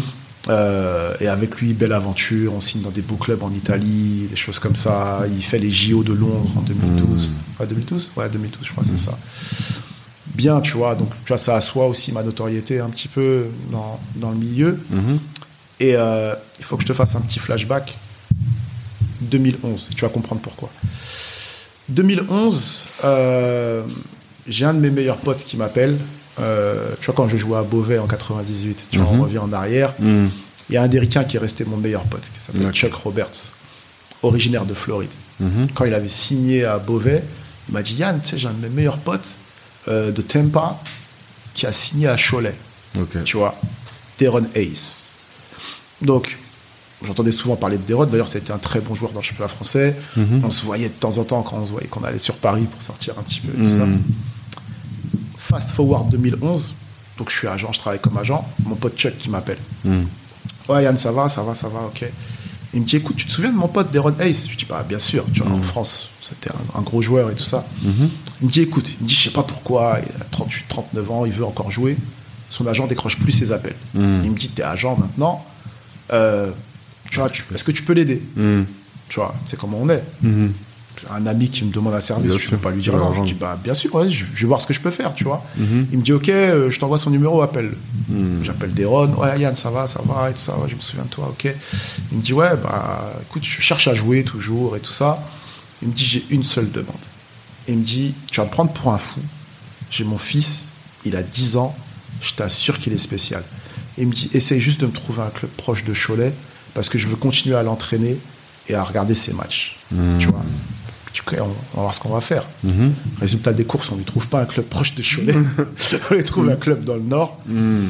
Et, euh, mais on crée une, tu vois, une belle relation, tu vois, parce que euh, c'est dans ma personnalité, je lui ai toujours dit les choses comme elles étaient bonnes ou mauvaises, tu vois. Qu'on lui trouve un club ou non, lui, je lui disais toutes les choses. Et, euh, et donc, une fois que je raccroche avec lui sur cet appel-là, j'en parle à mon associé de l'époque, tu vois, parce qu'on était encore ensemble à ce moment-là. Je lui dis, euh, écoute, euh, on va signer, on va signer Deron Hayes, Mm. tu vois. Et il me dit, Ah, mais qu'est-ce que tu fais? Il est vieux, ça va nous rester sur les bras, ça va nous donner une mauvaise réputation et tout ça. Parce qu'effectivement, quand tu signes un joueur et que tu le signes pas dans un Ah, club, tu vois, ça, on va dire, ouais, l'agent a pas fait le job, tu Ouais, vois. ouais, ouais. Hmm. Et euh, je me souviens comme si c'était hier, je lui dis, écoute, il y a deux choses. Je dis, je sais pas comment ça se passe chez toi, mais chez moi, quand un ami me demande de lui rendre un service, Ouais. je lui rends. Même Et si, c'est pas bon pour le business. C'est ça qui est intéressant. C'est pas tant ça. C'est pas tant ça. Mm. C'est pas même si c'est pas bon pour le business. Peut-être que oui, mais je me disais, sachant le joueur qu'il avait été, je me disais, bon, je pense qu'on peut lui trouver un truc quand même. Mhm. Et, euh, et je lui ai dit, et au pire, le downside, c'est quoi? Si on lui trouve rien, je lui dirais, écoute, on n'a rien trouvé en fait. Mm. Tu vois? Moi, j'ai jamais peur de dire la vérité aux gens, même si c'est pas la vérité qu'ils veulent entendre. Mhm. Tu vois? Et, euh, et je lui dis, et la deuxième chose, et ça, je lui dis ça en rigolant, je lui dis, il a un fils, tu sais jamais où ça peut finir. Et il me dit, ah, t'abuses. Hmm. Son fils, c'est Kylian Hayes. Bah, j'ai compris. Dès que t'as dit Darren Hay, j'ai dit ça, c'est le papa de Kylian. D'accord. Donc voilà. Et donc pour, pour continuer sur ce sujet-là, euh, donc Deron, on lui trouve un club, deux clubs. Ensuite, il commence à prendre de l'âge, il se blesse au tendon d'Achille. Un peu plus dur de lui trouver des clubs. Mais il voit que je bosse à chaque fois, je me tape, tu vois. Je me tape et je lui dis la vérité. Ouais, non, ils ont dit que c'est pas possible, ils veulent pas, ok, tout ça. Et ils respectent ça. Tu vois, les Américains, ils respectent le travail. On se perd un peu de vue quand il arrête de jouer à haut niveau, il va jouer dans des petites divisions, tout ça. Mais par contre, tu as toujours un petit message, tu vois, tu sais, Noël, Mm. anniversaire, des choses comme ça. quoi. Et j'avais super bien accroché avec lui, avec sa femme, et tout ça. Fast forward 2016, je suis à New York pour des événements basket. Je suis dans mon Airbnb, dans la cuisine, je me souviens. Je prends mon petit déj et sur mon téléphone, je regarde. Tu sais, tous les matins, je fais une revue de presse basket. Ok. Je regarde la presse basket européenne et française. Et là, je vois euh, Kylian Hayes, numéro 1 des tests d'entrée à l'INSEP. Tu vois Oh, Kylian Tu te souvenais Tu vois ouais. Et donc là, j'appelle Deron, tu vois. Je dis, Mhm. Ouah, Deron, c'est fou, tu vois. Je me souviens quand tu me parlais de lui et tout ça. Mhm. Il me dit, ouais. Et là, il me dit, mais tu sais, je pense qu'on va pas prendre l'INSEP, en fait. Je dis, ah bon? Je dis, ok, c'est quoi ton plan? Il va aller à Cholet Et il me dit, bah non, parce que Cholet, je sais pas qui va coacher. Pour l'instant, j'ai rien signé avec Cholet. Mhm. Je lui dis, bah, je dis, mais tu sais, les meilleurs centres de formation, c'est un tel, un tel et tout ça. Tu, tu les as contactés? Hmm. Non. T'attends quoi? Hmm. Il dit, non, mais je, je dis, mais c'est en ce moment que ça se passe, les recrutements et tout ça. Après, je lui dis, mais t'as besoin d'aide? Il me dit, bah oui. Je dis, mais, mais pourquoi tu m'as pas appelé? Il dit, bah, on est au téléphone là, non? On s'est perdu de vue, mais là, on est au Il téléphone. me dit, on, on est au téléphone là, non? Mm. Je dis, bon, ok. Et, euh, et donc, j'appelle ces clubs-là et tout ça. Au final, il reste à Cholet parce que le coach qui a annoncé est un coach intéressant. Mhm.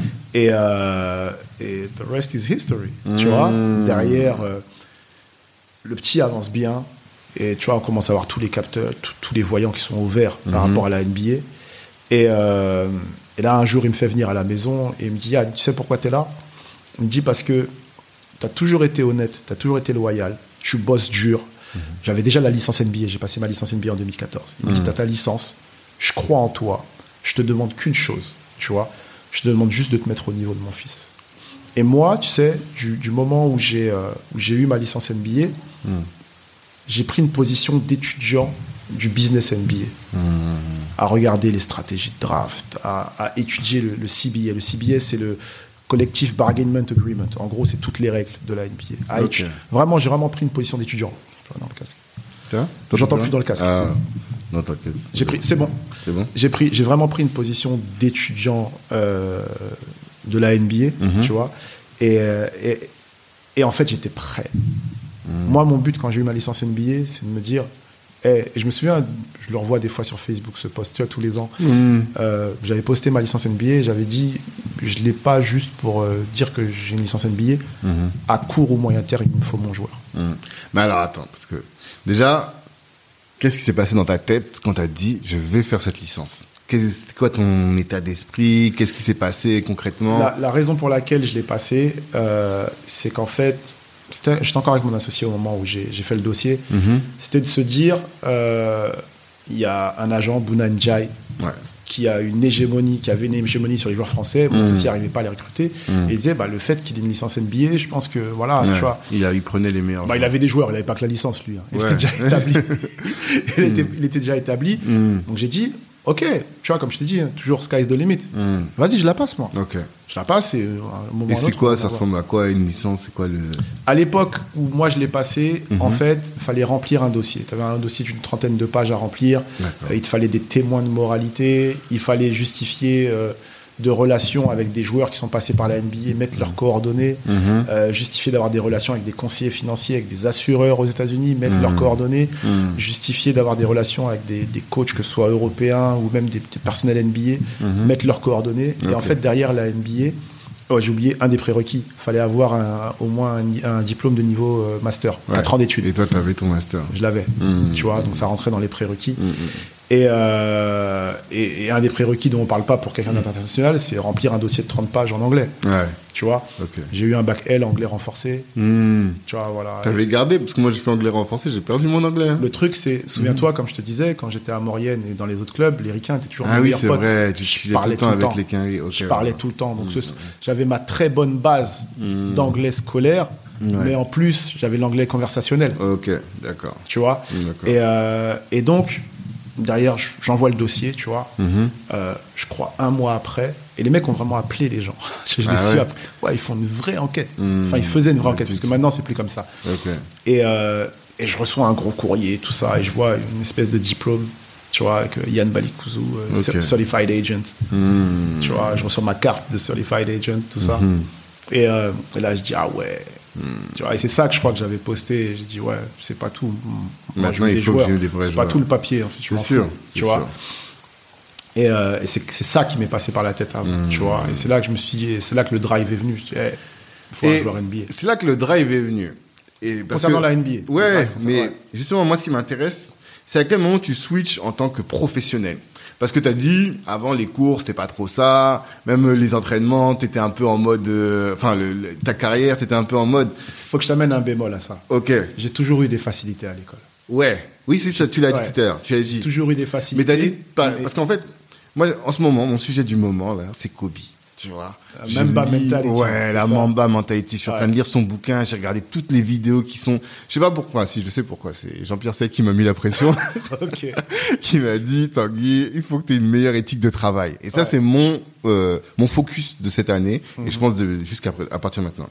Et en fait, t'as un truc qui vient des tripes, qui fait qu'à un moment là, je vais commencer à bosser et bosser de manière intensive, de manière euh, Tout ça, organisée, être me préparer moi-même comme un sportif de haut niveau, même si moi je suis plus un professionnel. Ouais. Et ça, quand toi, j'ai l'impression que quand tu étais sportif, t'avais pas trop ça. Vrai. Mais quand tu étais pro, quand tu es devenu euh, agent, tu t'as commencé à l'avoir. Qu'est-ce qui s'est passé En fait, euh, quand j'étais sportif, je l'ai eu. Ok. Je l'ai eu, mais j'ai trop aimé la vie. tu vois ce que je veux dire? Je l'ai eu, en fait, j'ai eu bah, de par l'éducation financière, comme euh, l'éducation euh, sportive, de par les éducateurs qu'on a eus. Mm. Et quand on est parti au, au CERN, donc au Pôle Espoir, là, on a eu un très bon coach, très sévère, très axé sur le travail. Effectivement, j'avais une relation conflictuelle avec lui, mais je bossais sur le terrain. D'accord. Donc, cette valeur-là, je l'avais. Mais je l'avais aussi de par mes parents. Tu vois, moi mon, moi, mon père, il était euh, directeur des affaires sociales. Toute sa carrière, c'était directeur des affaires sociales au ministère, euh, ministère des Affaires sociales. Ok. Tu vois, en Centrafrique. D'accord. Tu vois, je, je suis parti du- Je suis d'une famille plutôt lettrée. Hmm. Tu vois, mon oncle, chez qui j'étais le week-end dernier, euh, il a été ministre sous Patassé. euh, Ok. Il a été conseiller du président. Il a fini conseiller du président. Il a, Hmm. Tu vois, donc, comme je t'ai dit, dans ma famille, tout le monde a fait des. Ouais, c'est ça que tu disais. C'était moi le, Hmm. le seul qui Le partait dans son qui sport. autre Là. chose. Ok, d'accord. Tu vois Hmm, Donc, hmm. je pense que ça, ça a toujours été intégré dans, dans mon logiciel. Tu vois. Quand je te disais que quand j'étais petit, j'avais des bouquins sur, euh, sur euh, les animaux, tout ça. Ouais, tu vas- mis ça tu- dans tu les mains. Tu vas encore chez ma mère aujourd'hui, c'est une bibliothèque chez ma mère. Tu as des bouquins euh, de littérature française, de ci, ça. Mon grand-père maternel était instituteur. Tu vois Donc, tu vois, je pense que dans, dans la famille, c'est des choses qui ont été inculquées. Hmm. Euh, mon père et mon oncle, dont je te parlais, ils sont nés à l'époque coloniale. Mhm. Euh, et avant, les, euh, c'était des très bons élèves à l'école. Mhm. Et avant les, les indépendances, l'administration coloniale envoyait les meilleurs élèves dans une école de l'administration au Congo. C'est les deux seuls de République centrafricaine qui étaient partis à ce moment-là. D'accord. Tu vois Donc, tu sais, toutes ces choses que quand tu es petit, tes parents, dont tes parents te parlent et t'inculquent, Il y a un moment où ça se déclenche. il y a un moment ou un autre, ça va te parler. C'est ça. Tu Mais toi, justement, c'est ça qui m'intéressait. À quel moment il y a eu ce. Je pense que c'est au moment de la Sorbonne. Je me suis toujours ennuyé à l'école. Ok. Parce qu'il n'y avait pas des sujets qui m'intéressaient. ou- Hmm. Je suis un mec très pragmatique, je travaillais que dans les matières qui m'intéressaient. Hmm. Je me souviens au bac, euh, je faisais mes calculs. Ouais, en anglais, j'aurais 15. En lettres, j'aurais 5 parce que les livres, ils m'intéressent pas. Mhm. Euh, en, en espagnol, j'aurais tant. En philo, j'aurais tant, tant, tant. Et ok. Donc ces matières-là, je fais l'impasse. Tu vois? Parce que quand ça m'intéresse pas, je- tu vois, j'ai un cerveau peut-être qui doit être feignant sur ça. Si tu m'intéresses pas, tu me fais pas avancer. En fait. Ok. Tu vois? Arrivé à la Sorbonne, j'étais dans, j'étais dans mon élément. Ouais. Tu vois? Et là, tu vois, j'étais à fond dedans. Mhm. Travailler en tant qu'agent, mais j'étais dans mon élément. C'est ma passion, le basket. Donc, tu vois, là, tu, tu rentres dans une éthique, dans une organisation, parce que je suis dans ce que j'aime Ouais. et ce que je veux faire. Et là, je reprends mes réflexes de l'éducation sportive. C'est, Mhm. hey, travail, travail, travail, travail pour avancer et cherche toujours plus. Hmm. Tu vois, je pense que c'est à ce moment-là que je fais le shift. D'accord. Et donc après, dans ta pratique, toi, d'agent, qu'est-ce qui va faire la différence par rapport aux autres du fait de cette éthique, tu vois? Tu sais, par rapport aux autres en France, je sais pas, parce que je m'intéresse pas autant que ça à ce qu'ils font. C'est pas Ah ouais péjoratif, non, Non, c'est pas péjoratif. Pourquoi je m'intéresse pas tant que ça à ce qu'ils font? Hmm. C'est parce que je sais ce qu'ils font. Je, je regarde un petit peu quand même, Hmm. mais je suis plus lock-in sur moi-même. Moi, mon mon défi, il est pas avec ma compétition, elle est pas avec les autres, elle est avec moi-même, d'être la meilleure version de moi-même, de ce que je peux être. Hmm. Tu vois Je pense que tu perds de l'énergie et tu perds du temps à trop vouloir concurrencer les autres et voir ce qu'ils font et te dire ah il a fait ça. Faut que je sois non. Fais ton truc à toi. Je vais faire mon truc à moi mais mon challenge il est avec moi-même. Et je vais être la meilleure version de moi-même et je vais pousser mes limites au max. Et en vrai il y en a pas des limites. Tu vois? C'est mon drive il est plus là. D'accord. Tu vois, certains peuvent se dire, ouais, mais quand même, ouais, la concurrence, ok, on regarde quand même un peu ce qui se passe. Mais je focalise pas dessus. Tu vois, c'est avec moi-même. J'ai eu ma licence NBA, je me dis, bah, tu vois, on va revenir à ce qu'on disait tout à l'heure, l'enfance. Un petit mec de nos gens qui aurait pu basculer s'il n'y avait pas eu le basket. Mhm. Tu vois, je- tu vois, là en ce moment, je suis, je, suis, je suis de passage en France, je passe quelques jours chez ma mère. Je vois les petits et je dis, mais j'étais vous. Tout est possible dans la vie. Faut s'en donner les moyens. J'ai- J'étais vous. J'aurais pu basculer totalement autrement. Aujourd'hui, j'aurais pu être dans des faits divers. Mhm. Tu vois? J'étais vous. Aujourd'hui, je suis dans autre chose. Tu vois? Donc, c'est vraiment se donner les moyens. Tu vois? Vraiment se donner les moyens. Et donc toi, tu considères que tu te donnes particulièrement les moyens, non pas pour euh, écraser la concurrence, mais parce que toi-même, tu es dans cette démarche de progrès, progrès, progrès. Bah, pas écraser la Même si concurrence, mais je veux quand même la être un peu numéro un Ouais, quand même, tu ouais, vois. mais après, tout dépend ce que tu appelles numéro un, tu vois. Mm, Mais je, veux- je veux être dans le top. Tu vois, je veux être quelqu'un qui compte. Je Mm-hmm. veux être dans le top. Je quand je fais quelque chose, je le fais à fond et, Mm-hmm. et je veux le faire à très haut niveau. Et c'est un truc que j'essaie, je vais essayer d'inculquer à mes enfants, c'est demain j'ai un enfant qui réussit pas euh, dans les études de manière très scolaire, il me dit ouais, je veux être pâtissier. Ok, sois le meilleur, Ouais. sois le meilleur. Tu vois, je, je t'amène tous, j'amènerai, je ferai tout ce qu'il y a à faire pour que tu fasses les meilleures écoles. Sois le meilleur dans ce que tu fais. Tu vois, c'est ça la mentale en fait. Et est-ce que c'est ce que tu partages avec tes joueurs justement? Quelle est la relation de l'agent avec le joueur? Parce que moi j'ai un petit frère qui était euh, petit frère de ma femme qui était à l'ASS et quand je regarde un peu les agents, il y a ceux qui sont là et qui parlent juste business et qui n'ont pas vraiment de relation avec les joueurs. Et puis il y en a, je sentais que vraiment ils étaient proches, ils l'accompagnaient. Toi c'est quoi ton ton mode, ta En- méthode? En fait, j'ai une relation différente avec chaque joueur. Ça, c'est de la relation humaine. En fait, le, le business d'agent, c'est que de l'humain. Ok. C'est de l'humain que tu gères. Tu vois Moi, dans, dans- dans ma, dans ma démarche, je cherche à être l'agent que j'ai pas eu pendant ma carrière. Ok. Un agent très présent, qui met l'humain en avant, Mhm. tu vois, qui est là pour ses joueurs. Tu vois, qui prend pas trois jours à répondre à un message, parce que ça arrive. Ça Ouais. peut paraître étonnant, mais ça arrive. Non, je, je vais être quelqu'un d'assez présent. Donc, de ce fait-là, je fais pas de volume. Mhm. Je fais de la qualité avant de la quantité. Ok. Je fais pas de volume, je refuse de faire du volume. Parce que si tu fais du volume, demain, tu as un club qui te demande un meneur de jeu, tu en as 5 ou 6 dans ton roster, comment tu justifies que tu en Ouais, proposes un plutôt que l'autre? Ouais, J'ai toujours une mentalité de joueur, je me considère toujours comme un joueur, et un bowler, un joueur ne peut pas mentir ou douiller un autre joueur. Tu sais, Ok. Dans la mentale, c'est pas possible. D'accord. Tu vois- tu vois ce que je veux dire Intéressant, ça. Mm. Donc, je leur dis toujours les réalités, bonnes ou mauvaises, même celles qu'ils n'ont pas envie d'entendre. Mhm. Tu vois Euh, J'ai une relation assez proche de chacun. Mhm. Euh, je veux qu'ils sachent qu'on peut parler de tout. Tu vois, j'ai même des joueurs, euh, quand ils sont plus jeunes, qui me racontent des histoires de filles et autres, en me disant faut pas que mes parents le sachent, ok, a pas de problème. Euh, J'essaye de. Quand je t'ai dit, je reviens un peu sur ce que je disais tout à l'heure, quand je te disais que j'étais un étudiant de tout ce qui se passe en NBA, j'ai aussi étudié ce que faisaient les agences NBA, notamment les petites structures qui arrivaient à concurrencer les grosses structures, parce qu'il y, a- y des mastodontes dans la représentation, tu vois, et essayer de voir quel type de stratégie ils mettaient en place pour réussir à exister et à prendre une part du marché. Mm. Quand j'ai analysé ça, j'ai essayé d'implémenter ça sur le marché européen, Qu'est-ce qui en est ressorti du coup? La proximité. Ouais, c'est ce que tu disais tout à l'heure. Service de proximité, c'est la, proxi- la proximité. Quand on parlait là tout à l'heure de Chris Paul qui disait que lui il va accompagner les euh, Rich va- Paul, Rich ouais, Paul. Rich Paul pardon ouais Chris Paul c'est un autre Rich Paul qui disait qu'il allait euh, chercher les maillots chercher les trucs c'est ça dont tu parles quand tu parles de Il proximité? Il l'a fait de temps en temps. Non, moi, quand, je, on sait que c'est pas vrai mais bon.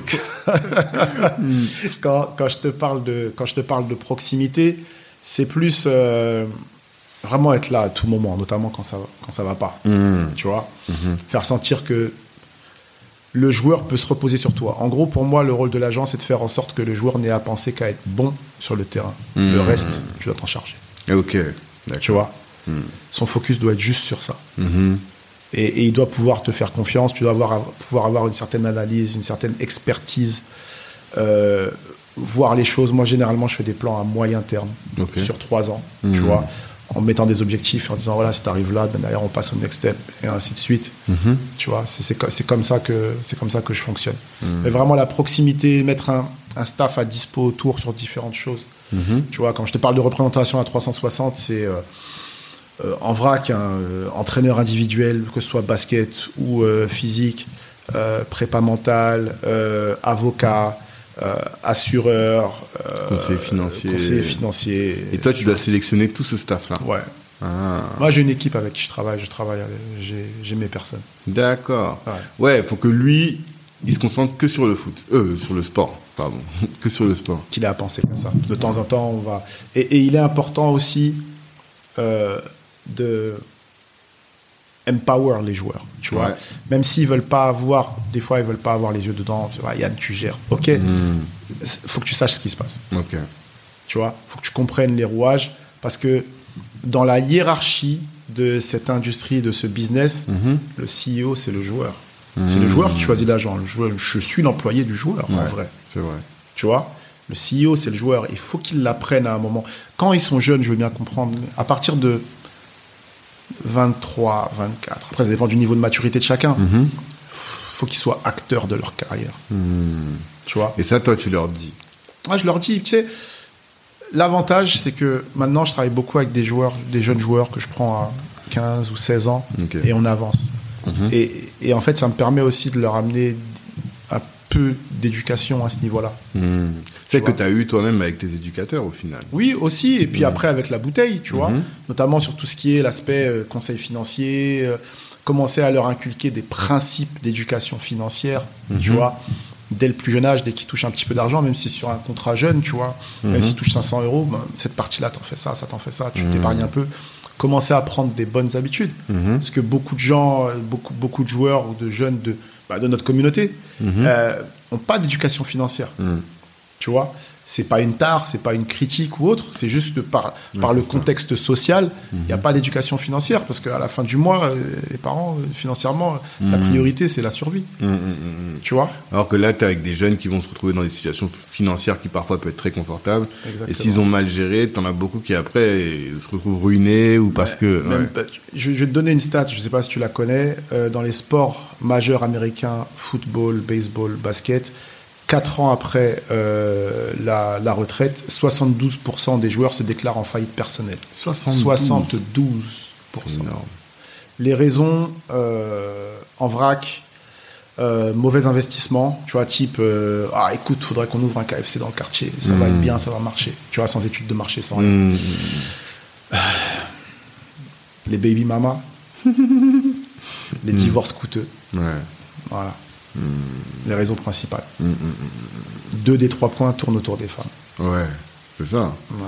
Et à partir de là, toi, ton taf, c'est justement de conseiller sur ces sujets-là aussi. C'est de les protéger un maximum dès le départ. Tu vois, les protéger un maximum, pouvoir les conseiller, pouvoir leur, les amener à des choses, pouvoir leur dire que euh, voilà, faire attention à tout l'écosystème qui peut être autour d'eux.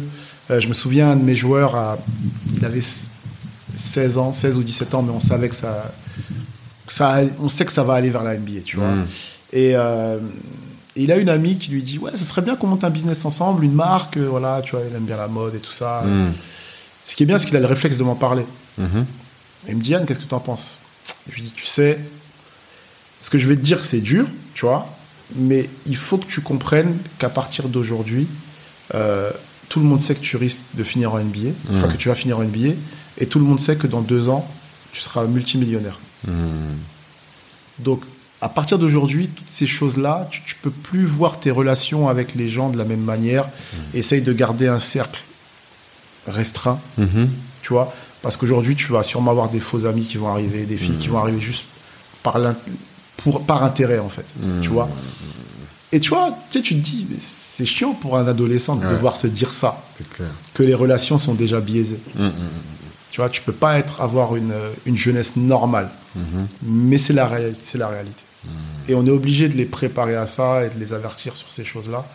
Et ils que- écoutent parce qu'on dit que là, les, on a des gros problèmes avec les jeunes, tu vois, parce que les jeunes n'écoutent plus, les jeunes ne calculent pas trop ce qu'on fait. Enfin, a- Ils écoutent, mais Mm. souviens-toi de toi à 19 ans. 19 ans, multimillionnaire, ouais. Connu sur les réseaux sociaux, toutes les filles de tes rêves qui, qui sont tes DM, Mhm. je pense le roi du monde. Ouais. Même si tu le sais. Tu vois ce que je veux dire? C'est ça la réalité aussi. Mais ça, comment tu gères? Parce que moi, je me suis retrouvé dans une situation là où un entrepreneur m'a raconté que euh, il, il avait un de ses associés qui était la la proie de toutes les femmes, tu vois, et euh, qu'il a dû même à un moment mettre un, un agent de sécurité presque devant la- sa chambre d'hôtel pour ne pas que les filles viennent le voir, quoi, tu vois. Comment ça, toi, tu dois gérer des situations comme ça? À lui d'être fort. Bah, c'est les équipes qui gèrent. Ok. Les équipes, il y a la sécurité. Quand ils arrivent à l'hôtel, ils sont, ils sont là sous des alias. Tu vois, ils donnent des, Ah, des surnoms. Ouais, Ok. ouais, ouais. Parce que je me souviens une année, j'étais, j'étais le All-Star Game à Los Angeles ou à Charlotte, je sais plus. Mhm. J'étais dans le, dans le lobby de l'hôtel des joueurs. Ok. J'avais rendez-vous avec un autre agent. Mhm. Il y, avait, il y a eu un défilé incroyable. Une fille à peine habillée. Euh, Tu vois Euh. Et euh, à un moment, l'agent, c'est un vétéran en plus, un Mhm. grand agent. Et il me dit, euh, pff, Il me dit vraiment, je me demande comment ils font pour résister des fois. non, mais c'est trop. c'est réel, c'est réel. C'est humain. Non, C'est humain. sûr. Donc voilà, tu les préviens. Il y a la NBPA, le syndicat des joueurs, qui fait un bon travail aussi. Ils ont un, un programme qui s'appelle le, le Rookie Transition Program, ok. programme de transition des rookies avant la saison, Mhm. pour, le- pour leur parler de tout- tout- toutes les, Tous les risques. tous les finalement. risques, tu vois, les mauvais investissements, les mauvais conseillers financiers, les gens qui viennent vers toi avec des opportunités. Ah, viens, on monte un business. Les femmes, les femmes, les femmes, les femmes. Hmm. Parce que je pense pas que ce soit aussi développé que ça en France, parce que les lois ne sont pas pareilles qu'aux États-Unis. Mhm. Aux États-Unis, c'est un sport de mettre Ouais. la main sur un athlète ou sur un, ça, un- un entertainer, tu vois, un Ouais. chanteur ou autre, Mhm, mhm, parce que tu sais que selon les lois américaines, comme disait Kanye West, 18 years, 18 years, Ah. jusqu'aux 18 ans de l'enfant, il faut que tu, payes une, une pension, mais tu payes aussi alimony. Tu dois maintenir le niveau de vie Ouais, de la mère. De la Ce mère. qu'on appelle la prestation compensatoire en France. Euh, Voilà, Ouais, mais ouais. c'est pas les mêmes tarifs. Oui. Parce que si, si t'es, si- Si t'as 2000 euros par mois, c'est pas pareil que si t'es un millionnaire. Bah pas, oui. c'est pas pareil. Et pour peu que tu sois marié dans des États type, euh, type Californie et Mhm. autres, euh, là tu te fais déplumer. Ah. Tu vois? Faut faire très attention à ça. Si les joueurs veulent se marier, bah, toi, l'agent, t'es Mr. Bad News parce que tu, tu dis aux joueurs, bah, c'est pas très romantique, ta femme voudra pas, mais tu lui dis Ouais, qu'il faut que tu aies un contrat. de mariage. ouais, ouais. Et si elle a un problème avec toi, tu lui dis c'est mon agent qui m'oblige et c'est moi qui ferai le, para- le paratonnerre. Hmm. Tu vois? Ah, Il J'imagine. y a trop de problèmes. Mais se retrouver avec un joueur comme Kylian, pour toi, ça doit être euh, une charge énorme, j'imagine, sur tes épaules aussi. Même si Kobe dirait oui, c'est juste un joueur de plus, lui, tu vois comment il est. Mais en vrai, c'est une charge énorme en termes de pression. Surtout que son père te dit, mets-toi au niveau de mon fils. Comment est-ce que tu fais pour te mettre au niveau? En fait, je ne l'ai pas pris comme une charge. Ok. C'est marrant. Mhm. Je l'ai pris comme un défi. Ouais, forcément. Tu vois, je l'ai pas pris comme une charge, je l'ai pris comme un défi et assez conscient pour me dire, je suis confiant, je sais que je suis prêt, Mhm. je sais ce que je fais. Mhm. Tu vois? Donc, le, le mets-toi au niveau, pour moi, je l'ai pris comment? Aujourd'hui, tu fais surtout du business en Europe. Mhm. J'ai besoin que tu te mettes au niveau du business NBA. Mais comme je lui ai dit, je lui ai dit, ça fait 5 ans que je prépare ce moment. Mmh. Ça fait 5 ans que je prépare ce moment. Mmh, mmh. Après, il faut savoir que en 2019, euh, donc moi j'ai déjà Kylian, il est déjà signé avec moi, mais tu as toutes les grosses agences américaines qui appellent son père. Ah, Toutes. Qui l'appellent et lui il leur dit Ok, c'est bien. Moi, mon gars, c'est Yann. Mmh. Je travaille avec Yann. Ils vont Si te mettre, vous- ils vont crever tes pneus. Ils vont... Non, ils sont, Les autres pra- agences. ils sont pragmatiques. ouais, ouais, ouais. Ils ont commencé à tous m'appeler, m'inviter. Ouais, Ah. billet, business class, viens, faut qu'on se rencontre. Mmh. Dans des grands hôtels, tout ça. Je dis, Mm, ok. mm, mm. Moi, mon truc, c'était quoi? Je connaissais déjà, comme je t'ai dit, j'ai étudié, je connaissais déjà l'écosystème des agences américaines. Ouais. Je connaissais les avantages et les inconvénients de chacune. Mhm. Moi, je me suis dit, si un jour je dois rejoindre une agence, je ne me travestis pas. Il faut que ce soit une agence qui soit dans la même mentale que moi. Mhm. Qualité avant quantité. Et je savais que la plupart des grosses structures, elles, ce qu'elles veulent, c'est faire du chiffre. Ouais. Je les ai rencontrés, mais Mhm. uniquement pour faire du benchmark. Mmh. Je me suis dit, tiens, c'est des grosses structures, je vais apprendre. Mhm. Tu seras assez étonné, mais c'est ceux qui m'ont le plus déçu. Ouais. J'ai rien appris avec eux. Puis je me suis dit, mais c'est l'âge en fait. C'est plus les agences euh, mid-level, tu vois, qui sont pas des gros mastodontes, Mhm. Mais qui bossent bien et qui ont des moyens financiers, où là, j'ai vu des mecs intelligents. Tu vois, où je me suis dit, waouh, ok. Chez les gros, il y en a un, le plus caricatural, je crois, il est là avec sa plaquette de présentation et tout ça. Il me dit, tu sais, nous, on représente Will Smith, Ali Berry. Si vous venez avec nous, vous pouvez aller aux Oscars. Mais c'est pas qu'on s'en fout, nous, on est des gens du basket. Je te jure, de quoi tu parles La carrière du Mais tu vois, il y a des gens qui, il y a des gens qui tombent pour ça, ouais, tu vois. ça leur met plein les yeux. Ça Quoi. leur met plein les yeux, tu vois, les, les, les glitter and glitz, tu vois, ça, les, ça, ça- ça les attire. Je m'en fous de ça, parle-moi du terrain. Qu'est-ce que vous pouvez faire pour, euh, Mhm. tu vois, pour qu'on s'améliore sur le terrain et autres. Donc voilà, quelques rendez-vous grotesques, quelques-uns super intéressants. Et euh, finalement, je signais avec ISI. Pourquoi? Je t'expliquais comment ça s'est passé. Ah, ici, c'est pas ta structure à toi? Non, c'est une structure Ah, américaine qui m'a Ok, d'accord. Ok. je, je pars à Los Angeles pour rencontrer deux, deux agences énormes. Mhm. Je suis invité à LA. En allant à LA, j'ai un pote qui est sur LA, qui s'appelle Kujo, euh, qui lui travaille dans la finance. Ok. Tu vois, Dans, dans la haute finance, il était trader pendant des années et tout ça. Mhm. Donc, et Cujo est un passionné de basket. À la base, il est parti aux États-Unis pour le basket. D'accord. Il a suivi ses études et ça, et finalement, il est parti dans la finance. Mhm. Et, euh, et il me dit, écoute Yann, pendant que tu es là à LA, euh, est-ce que ça te dérange de rencontrer cette agence? En fait, le propriétaire, euh, c'est un ami de ma famille d'accueil aux États-Unis. Mhm. Euh, on a fait du business ensemble et ça, quelqu'un qui travaille dans la haute finance aussi. Mhm. Et il me dit, et je connais aussi les administrateurs de la boîte. Et il me dit, est-ce que ça te dérange, just as a favor, tu vois, de les rencontrer Je lui dis non, je dis moi, tu vois, ça me permet de faire du benchmark et tout ça. Ok, ok. Euh, donc on va ensemble au rendez-vous et il se trouve que le président des opérations basket de cette agence euh, à ce moment-là était Joe Dumars. Je sais pas si c'est un nom qui te parle. C'est un, c'est une légende, c'est un Hall of Famer NBA. Ok. Champion NBA avec euh, les Pistons en tant que joueur deux années de suite. Ensuite, il est passé manager général des Pistons. Il, euh, était champion NBA en tant que manager général. C'est euh, voilà considéré comme un class act en NBA. Tu vois, quelqu'un de très respecté. Donc j'arrive au rendez-vous. J'ai dû mettre de côté euh, le, le, le Yann Côté adolescent. un peu. Tu vois, le Yann adolescent qui se dit waouh, c'est c'est Euh, Joe- c'est Jody, tu vois. Et ça, comment tu là- fais? Tu, tu te dis, bon, là, j'y vais. Quand je suis en mode business, je laquine, j'oublie Ok. ce qu'ils ont fait avant. Ça, D'accord. Je me souviens les, premiers, les premières fois dans des Summer League et tout ça, je croisais des joueurs NBA. Oui. J'avais mes cousins qui me disaient Mais mais pourquoi t'as pas pris de photo? Je Ouais, Je peux pas. Tu peux pas. Je suis là avec mon badge agent, je vais faire des photos de fans, c'est pas possible. Au fond de moi, ça me saoulait. Ouais, t'aurais envie, Mais- bah mais oui. Je dis non, je peux pas. Sinon, ils me prennent pas comme un père. en fait. Exactement. Exactement. Et, euh, et donc, je vais au rendez-vous, on discute, et en fait, on accroche. Tu c'est fluide. Mhm. Alors que je ne les considérais pas spécialement, tu vois. Et je dis, waouh, tu vois. Et euh, Joe, avec tout ce qu'il représente, le mec super humble, tu vois, qui te prend vraiment comme un semblable, qui parle, tu vois, qui est très aussi dans, dans tout ce qui est communauté noire, tu vois. Et Joe était arrivé parce qu'il devait rebuild un peu le, la section basket tu vois. Et euh, on accroche. Tu vois, je sens que tu vois, on accroche bien. Hum, on doit repartir. C'était dans un grand building. Avant nos bureaux, c'était à LA, à Century City. il nous ramène à l'ascenseur. Il descend avec nous. Il nous ramène jusqu'au Uber. On discute encore et tout ça. Et dans le Uber avec Kujo, il me dit Waouh, Joe Dumars. Je dis Ouais, c'est c'est le mec. Je dis Ouais, j'ai un bon feeling, quoi. Tu vois et, et aussi, ce qui me plaisait, c'est que c'était avoir un président des opérations basket qui n'était pas agent. Tu vois D'avoir quelqu'un un peu une entité au-dessus, mais avec un réseau incroyable, très, très connecté. Tu vois Et je me suis dit, ouais, c'est pas mal dans l'idée. Mhm. Parce que moi, tu sais, les agences américaines, quand elles prennent un, agent- européen, souvent, c'est uniquement pour que tu recrutes. Mhm. Et après, tu vas dire, ouais, laisse le- l'agent numéro un euh, gérer les deals.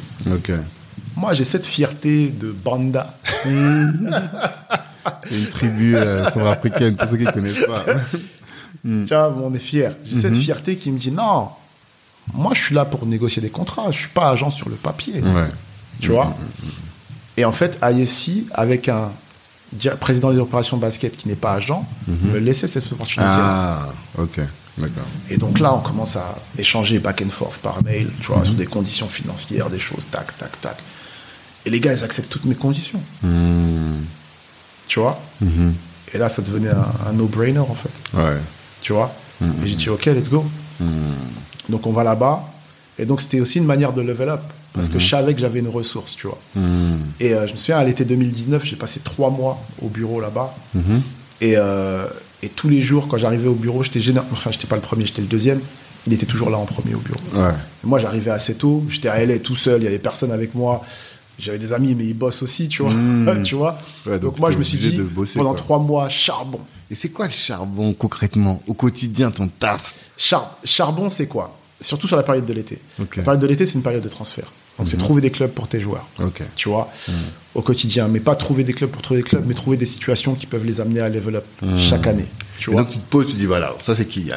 Voilà, on a posé une stratégie sur Kylian, il faut qu'il aille dans tel, tel, tel groupe, tel, enfin, tel ou tel club potentiellement. Ouais. Euh, voilà ses problématiques aujourd'hui de structuration, c'est quoi? Je vais reprendre. Pour Kylian. On va prendre la strat de Kylian. Ouais. Ouais, c'est très bien. On va prendre la strat avant d'arriver d'aller en NBA et ensuite aller en NBA, en sachant qu'il a fait un transfert avant d'aller en NBA. La strat, Kylian était un, un prospect clairement identifié de très haut niveau. ok Donc il signe son contrat professionnel avec son club formateur Cholet. À, il le signe à 16 ans, je crois. Il le signe à 16 ans. Il signe un- contrat pro de 3 ans. Cholet nous présente un projet euh, de développement. Oui, voilà, cette année, il va jouer avec, il va jouer euh, avec les pros. Enfin, première année, il sera avec les pros, euh, mais il sera remplaçant. Deuxième année, l'année de la draft, il sera titulaire. On va amener du travail individuel à côté. On va faire ça, on va faire ça. On va développer son image sur nos réseaux. On va avoir des créateurs de contenu. Ouais, ça sonne bien. J'avais un petit problème. Cholet est une équipe avec, euh, qui n'avait pas un gros budget et leur entraîneur était, c'était son premier job avec les pros. Et je sais qu'il y a un réflexe en Europe, parce qu'il y a des intérêts financiers, c'est que eux, part- Cholet partait sur un projet jeune, mais dès que ça perd, les jeunes ne jouent plus. Parce qu'il faut faire avec les valeurs sûres. Et euh, j'avais cette crainte. Je disais, ouais, club à petit budget, coach rookie, il y a un risque, tu vois. Et moi, mon job, c'est de la réduction de risque. Finalement, on le prend. Tu vois, on prend le deal. Il se passe exactement ce que j'avais pensé. Tu vois, il commence à moins jouer, et tout ça. Et là, en cours de saison, moi, je fais pas partie des gens qui laissent se faire les choses. Je suis acteur. Donc là, je me dis, il joue moins, il est frustré. Eh, je vais trouver autre chose. On montera un transfert, je vais trouver autre chose. J'ai Valence en Espagne qui me dit, eh, nous on le prend, on le fait jouer. Il y avait un joueur français qui était là-bas, Antoine Dio, qui était blessé pour la saison. On le prend tout de suite, on le fait jouer. Et là, je dis, ok, on monte un transfert. J'appelle le manager général. Il me dit, non, il ne faut pas faire ça. Il va y avoir du changement, fais-moi confiance, il va y avoir du changement. Tu vois Vu que pour monter un transfert, il faut que les deux clubs soient d'accord, ils ne voulaient pas se mettre d'accord. On va avoir du changement. 48 heures après, je vois qu'ils ont changé de coach. Il faut revenir un ancien coach qui était un entraîneur emblématique de là-bas, qui a coaché son père d'ailleurs. Et ça se passe mieux. Tu vois, ça se passe mieux. Mais t'as mis ça. la pression, en fait. C'est ça, t'as aussi mis la pression à la base. J'ai pas mis la pression pour que le coach soit viré. Moi, Non, j'ai- non. j'ai juste dit, ok, faites votre truc parce que vous avez besoin de vous maintenir. Il y a des intérêts financiers, je le comprends, mais nos projets sont plus alignés. Laissez-nous partir. Tu vois? Finalement, le, notre coach arrive, il joue, il finit bien la saison. En fin de saison, le coach dit, euh, moi, Kylian, l'année prochaine avec moi, il jouera moins parce que je vais prendre un meilleur meneur américain que ce qu'on a- avait l'année dernière, et donc il aura moins de temps de jeu. Moi, je dis, mais c'est une année de draft. On avait un projet, on s'est dit des choses. Savoir que la première année, il y a certaines des choses qui ont été promises qui n'ont pas été tenues, le travail individuel, tout ça, euh, c'est passé aux oubliettes. Ça faisait partie des choses pour lesquelles je voulais qu'il parte. Et là, j'ai dit merci, j'ai ma raison. On part. Parce qu'on n'est plus aligné, on n'est pas dans le projet et on n'est pas dans, le chemin qu'on avait, euh, le chemin qu'on avait tracé pour que Kylian arrive vers la NBA. Il faut savoir que avant cette saison-là, euh, Kylian était projeté, tu sais, il y a des projections de draft avant la draft, était projeté dans le top 10 de la draft. À la fin de la saison, il est projeté euh, 20-25. Donc là, tu te dis, ça prend pas la pente qu'il faut. Et c'est pour ça aussi Draft, que je me dis. pour les gens qui écoutent, parce que je- depuis tout à l'heure, on Oui. parle. En fait, c'est la sélection des joueurs pour aller dans les meilleures équipes. Pour aller en plus NBA. haut t'es des draftés, mieux Voilà. tu vas dans les meilleures équipes. Non, c'est pas ça. C'est pas exactement ça. Ah, Les, les, en fait, la draft, c'est un système euh, très égalitaire. ok.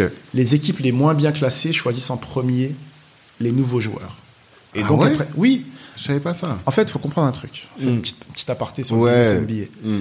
La NBA, c'est une entité. OK Mm. Les équipes sont des franchises qui appartiennent à la NBA. Ouais, ouais. C'est un business fermé. Il Mhm. faut savoir que dans le sport, euh, et ça je l'ai appris en rédigeant mon, mon mémoire pendant Mhm. mes études, euh, ce qui l'intérêt pour le sport, l'intérêt des spectateurs, des gens qui payent, qui payent des abonnements et tout ça, leur intérêt, c'est l'incertitude du résultat. Mm. Si tu ne maintiens pas l'incertitude du résultat, tu désintéresses les gens. Ok. Le PSG qui gagne tout le temps le championnat, les gens se désintéressent du championnat un petit peu. Ce qui les intéresse, c'est les matchs de Champions League. Mm. Parce qu'on sait qu'ils vont gagner.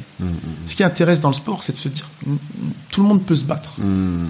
Parce que là, tu as l'incertitude, tu as la petite adrénaline, ça te procure des émotions. Ok. La NBA, de par ce système de régulation, ils en ont d'autres aussi, maintient l'incertitude du résultat.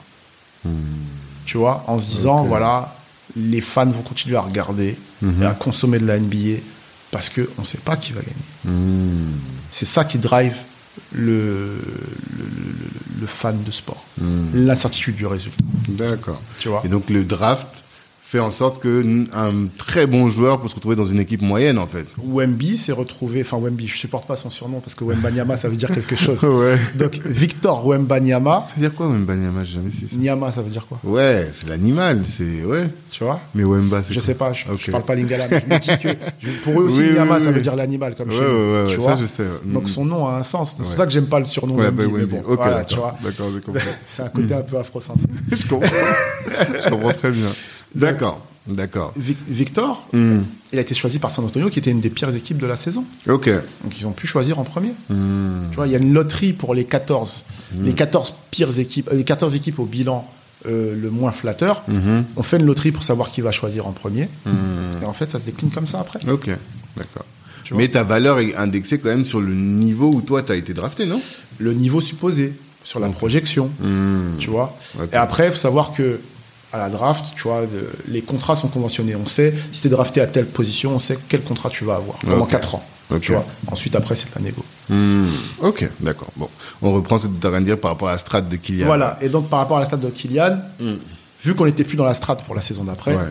euh, j'ai dit, OK, il faut qu'on le transfère. Moi, je voulais, dans la saison d'après, je voulais un club qui joue une Coupe d'Europe et qui fasse de lui un titulaire.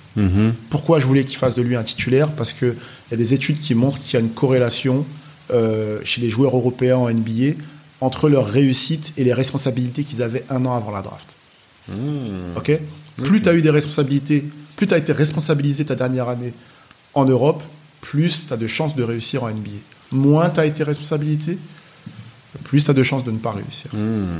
Et toi, justement, parce que là, tu disais que tu fais une veille tous les jours, euh, je sais qu'aujourd'hui, il y a beaucoup de stats dans le sport. Énormément. Et donc, toi, tu es un consommateur de ce type de stats-là. de la data énormément. même. Ouais, de la tu as des, stats et tu as ce qu'on appelle des stats avancées. Ok.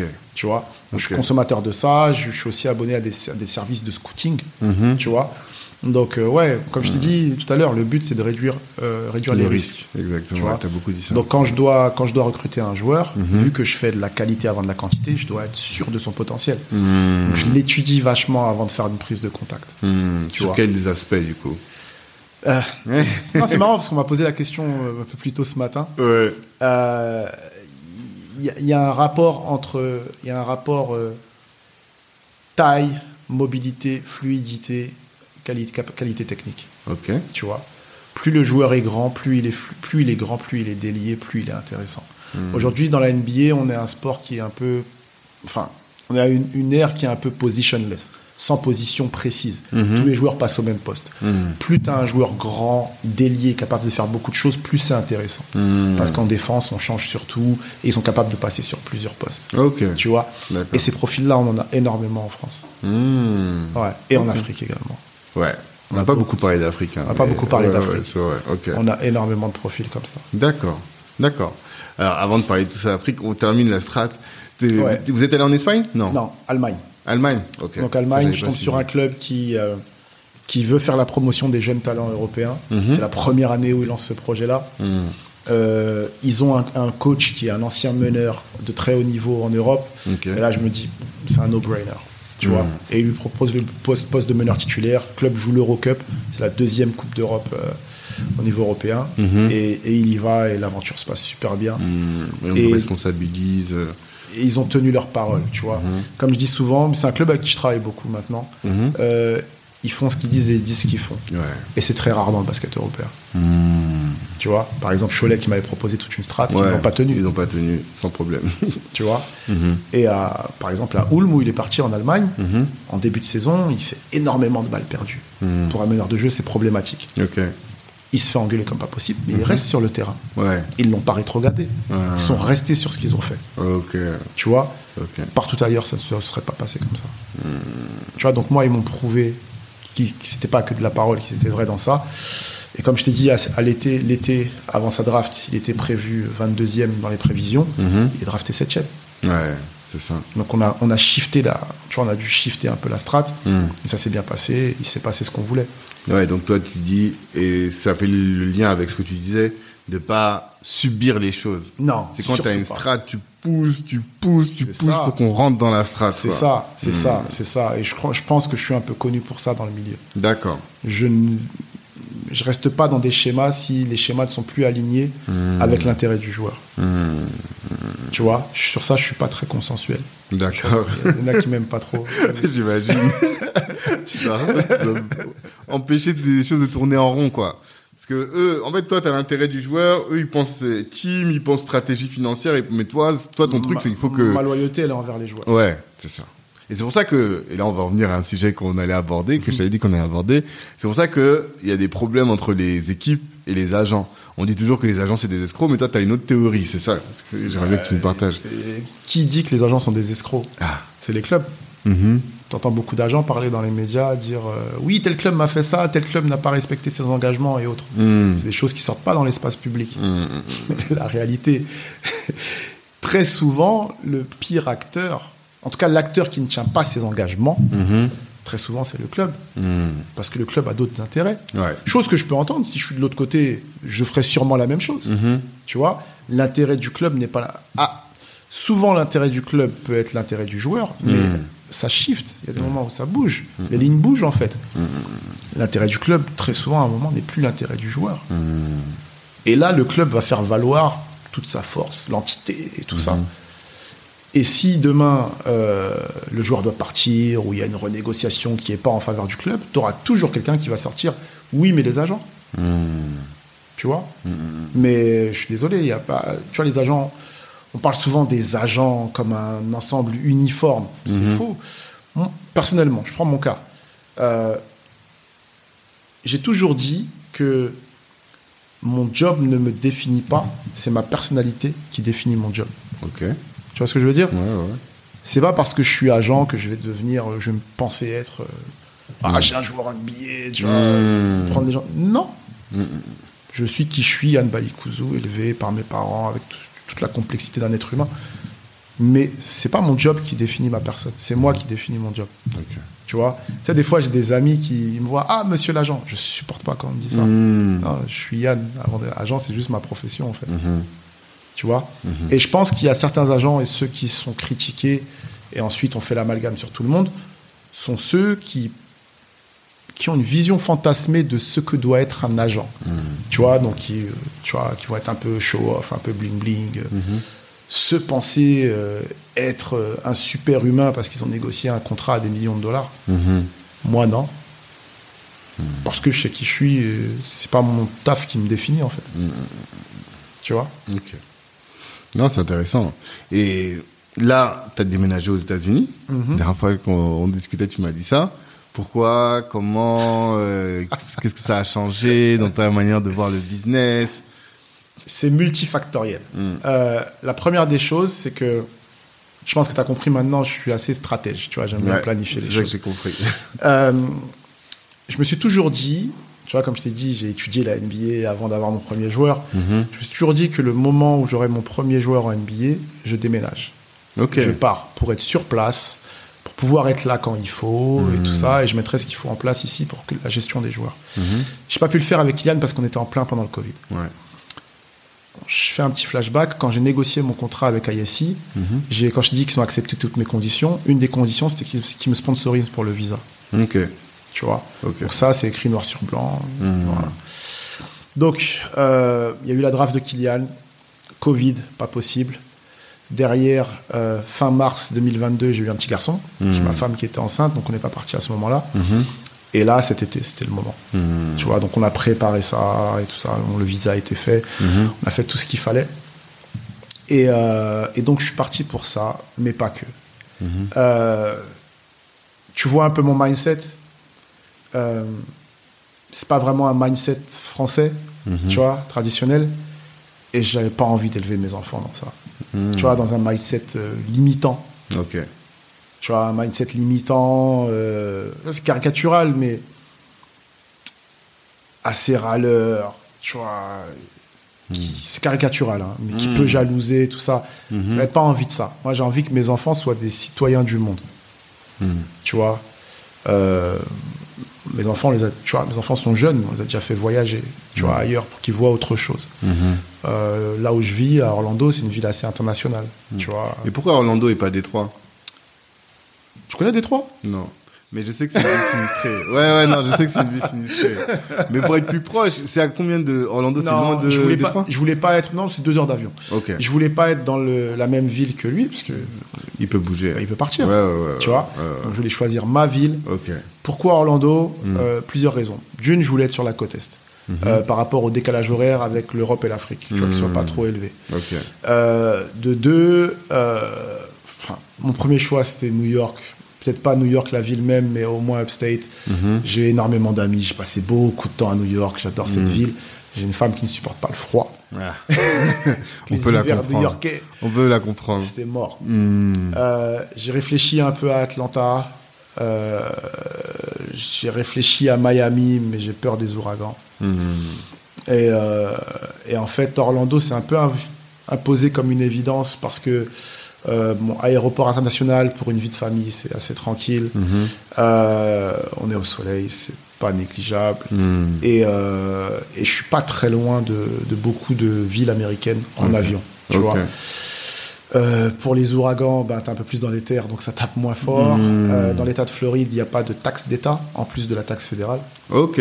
D'accord. Je paye moins d'impôts. Voilà, pour Ouais, plein de raisons comme ça. Ok. Et, euh, et donc voilà, donc voilà, je voulais éduquer mes enfants dans un autre climat. Hmm. Pour être peut-être un peu polémique, mais très honnête, le climat actuel en France est totalement nauséabond. Ouais. Je ne vais pas participer à ça. Ça me fatigue. Ça me fatigue. On comprend. on comprend, effectivement. vois, mais on et même, tu vois, on, bah, on est sur Kalimandjaro, on va parler Mm. clair. Euh, tout n'est pas parfait aux États-Unis. Ouais, pour les Renois. Pour les Renois, tout n'est pas parfait aux États-Unis, mais je pense qu'on est beaucoup plus considéré qu'en France. En France, dans la, conser- dans, la, dans, la, dans la considération des Noirs, il y a un plafond de verre. Ok. Tu vois, moi, euh, ici, j'ai beau faire ce que je fais, j'ai beau avoir euh, le niveau social que j'ai, on me verra toujours comme un mec. euh, Tu vois, on pourra, certaines personnes pourraient dire jeune de banlieue. Hmm. Tu vois ce que je veux dire Hmm. Aux États-Unis, ça n'existe pas. Hmm. Aux États-Unis, c'est le verre qui, c'est c'est le verre qui dicte les choses. Tu vois J'habite dans, j'habite dans un gated community.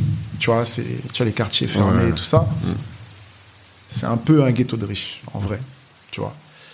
Euh, tu vois, j'ai eu cet a priori de- de- de- d'Africain qui a grandi en France. Je voyais mes voisins, des blancs et tout ça. Je me dis, ouais, comment ils vont nous regarder? Il faut qu'on se tienne bien, il faut pas que les enfants fassent trop de bruit. Ah ouais? Tu vois, tu sais, c'est des. Les stigmates qui des stigmates, restent. des- Ouais, c'est ouais. des PTSD, des syndromes post-traumatiques, Ouais, tu vois. vois, ouais. Faut pas qu'on nous regarde, faut pas que. tu vois. Hmm, hmm, Les gens, ils s'en foutent. T'habites là, t'es un des nôtres, en fait. hmm. Ouais. Ok. Ici, je suis pas sûr que ce soit la même chose. Ouais. Même si t'es, même si t'es arrivé socialement, en fait, t'es jamais arrivé. T'es jamais arrivé et Ouais. t'arriveras jamais. Parce que. Parce qu'il y a une histoire. Hmm. Et dans cette histoire-là, nous, on n'a pas notre place à la table. Tu vois? Mhm. Et ça, c'est- c'est, comme on dit en anglais, c'est deeply rooted dans, le- dans le logiciel des gens ici. Mhm. Voilà. Ah, c'est ça mes raisons, en fait. Et tu sens que si on reste sur le business cette fois-ci, Mhm. est-ce que tu as l'impression que il y a une vraie différence entre le business là-bas et le business ici? Mais bon, Je te pose la question, mais j'ai déjà la réponse. Et surtout le business des Renois par rapport à ici. C'est intéressant ta question. Mm. La deuxième partie est très intéressante. Hmm. Euh, ça va à 2000 à l'heure, le business, là-bas. Ok. Tu vois, il n'y a pas de... Tu sais, les Américains, ils vont droit au but. Il n'y a pas de chichi. Tu fais pas des, tu fais des rendez-vous en hoodie. Tu fais pas des rendez-vous en costume. Tout, tout ce qui importe, c'est tes capacités, ce que tu es capable d'amener. Et on peut faire, on fait, vas-y, let's go. Hmm. Tu vois, tout est, tout est simplifié. Mhm. Tout va beaucoup plus vite. Ils ont un vrai sens business. Euh, Il n'y a pas de plafond de verre. On parle de, de dizaines ou de centaines de millions de dollars tranquillement. Mhm. Euh, on, on- on te prête de l'argent pour monter un business tranquillement. Mhm. Tu vois? Ça va beaucoup plus vite. Il y a moins de lourdeur. C'est vraiment un pays designé pour le business. Tu vois? Et, et les gens ne- n'auront jamais d'a priori sur toi. Tu as des capacités, tu viens, tu, tu sais de quoi tu me parles. Je te laisse 5 minutes, expose-moi ton truc. Ok, ça a du sens. Let's do ça. Tu vois? C'est, c'est- Moi, ça me parle beaucoup plus. Et de toute façon, je faisais déjà beaucoup de voyages au State. Ouais. Chaque fois, quand je revenais, je me disais, mais oh, C'est ça. J'en prenais plein la tête. Déjà, les gens qui sont de Londres me disent ça, mais alors, j'imagine aux States, Ah oui, j'en prenais plein la tête niveau business, tu vois, des- des opportunités qui arrivaient, tac, tac. Hmm. C'est trop. Et là, je, tu vois, je suis dans, je, je suis dans mon élément, je suis comme un poisson dans l'eau dans ça. Mhm. Tu vois Et pour ce qui est du business communautaire, je vais rester dans le business du sport. Mhm. Et un gros sujet aux États-Unis aujourd'hui, c'est euh, diverse representation. Ouais. Tu vois Beaucoup d'agents euh, NBA, euh, c'est un peu moins vrai aujourd'hui, il y a une nouvelle vague, une nouvelle génération, mais pendant longtemps, beaucoup d'agents NBA étaient euh, des blancs, juifs. Ouais. Tu vois Géraient le business, tu vois Beaucoup. Et, euh, et en fait, il y a un sujet qui a été mis sur la table, tu vois, notamment au moment où des gens comme. bon, y, il y a eu d'autres agents noirs avant qui ont fait des choses, mais au moment où des gens comme, comme Jay-Z est arrivé avec Rock Nation Sports, Ouais. beaucoup avec Rich Paul parce qu'il joue beaucoup sur cette fibre-là Mhm. euh, de la représentation, tu vois. Representation matters, tu vois. Que des noirs représentent des noirs. Ben oui. Même tout vois à l'heure, quand tu disais que le coach américain t'avait dit ils veulent pas parler aux blancs en costume. Ouais. Et ça, pour moi, aux États-Unis, ça doit être puissance 1000, C'est quoi, une, tu évi- vois. c'est une évidence aux Ouais. États-Unis. Même si ça ne veut pas dire que tous les joueurs noirs vont qu'avec des agents noirs. Tu Non. vois ce que je veux dire? Mhm. Mais à compétence égale, tu sais, les Américains, ils sont, dans, dans le communautaire, tu vois. Mhm. Tu vois, en France, on appelle ça le communautarisme. Tu vois, le isme donne une, une connotation péjorative. Péjorative, ouais. Là-bas, ils sont dans le communautaire et c'est cool. Tu vois Ça, tu le ressens. Ouais, tu le ressens. Tu le ressens. Je vais même te dire, mon boss, il est blanc, il est juif, David Bowman. On a un rendez-vous avec une boîte qui fait du conseil financier, lui et moi. Mhm. On rencontre les mecs et, euh, et euh, c'est pour ça que je kiffe mon boss, parce qu'il a jamais peur de parler. Et ils nous montrent leur plaquette de présentation, ils voulaient qu'on travaille assez proche, qu'on les recommande à nos joueurs et tout ça. Et sur leur plaquette, euh, on voit leur staff. Mhm. Et là, je vois mon boss, il va pas bien. Tu sais, Tu sais, je le sens agacé. et il me dit, euh, et il dit non, il dit au boss en face, il dit écoute, faut que je te parle d'un truc là. Il dit, euh, qu'est-ce que vous faites pour la diversité? Dit parce que je vois votre roster là. Et que Il dit des- nous, nos joueurs, la plupart, c'est des Afro-Américains. Mhm. Ils vont pas kiffer. Et, euh, et là, le mec en face, bon, il se démonte pas, tu vois. Et il dit, ouais, euh, ok, on y travaille, mais il faut savoir que sur les positions seniors de conseil financier, il faut, faut du temps pour arriver senior. On a beaucoup de juniors qui viennent de la diversité, mais pour l'instant, on essaye d'amener ça, tu vois. Et quand on repart du rendez-vous, mon boss qui me dit, il dit, mais Yann, mais t'as vu ça? Il dit, mais on aurait cru l'équipe nationale de Norvège. Il me dit, on peut pas faire ça. Mhm. Tu vois Même des blancs, Ouais. ils pensent. Ils ont intégré le truc. Tu vois Après, lui, il a travaillé depuis très longtemps. Il a travaillé pendant 25 ans avec David Falk, l'agent qui avait Michael Jordan, Pat Ewing, tous- les gros gars des années 90. Ok. Il était dedans. Et c'est un mec avec. C'est un mec super intelligent, avec un esprit ouvert, tout ça. Tout- C'est des points qu'il voit tout de suite. Je me souviens, une fois, on devait. euh, on cherchait un nouveau directeur marketing.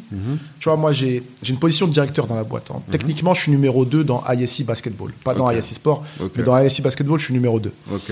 Et, euh, et on, on devait embaucher un nouveau directeur marketing. Il me dit écoute, il y a la section HR, le- le- le- les ressources humaines de ISC Sport vont faire le premier écrémage, mais derrière, je le ferai, je t'enverrai les profils, tu feras un zoom avec eux, tu me diras ce que tu en penses. Mais moi, dans l'idée, pour maintenir un équilibre, je veux embaucher une femme noire. Ok. Ouais. Ok. Tu vois, en France, on peut pas avoir ces discours-là. Lui, il a dit je veux embaucher une femme noire. Je veux une femme et je veux qu'elle soit noire. Ok.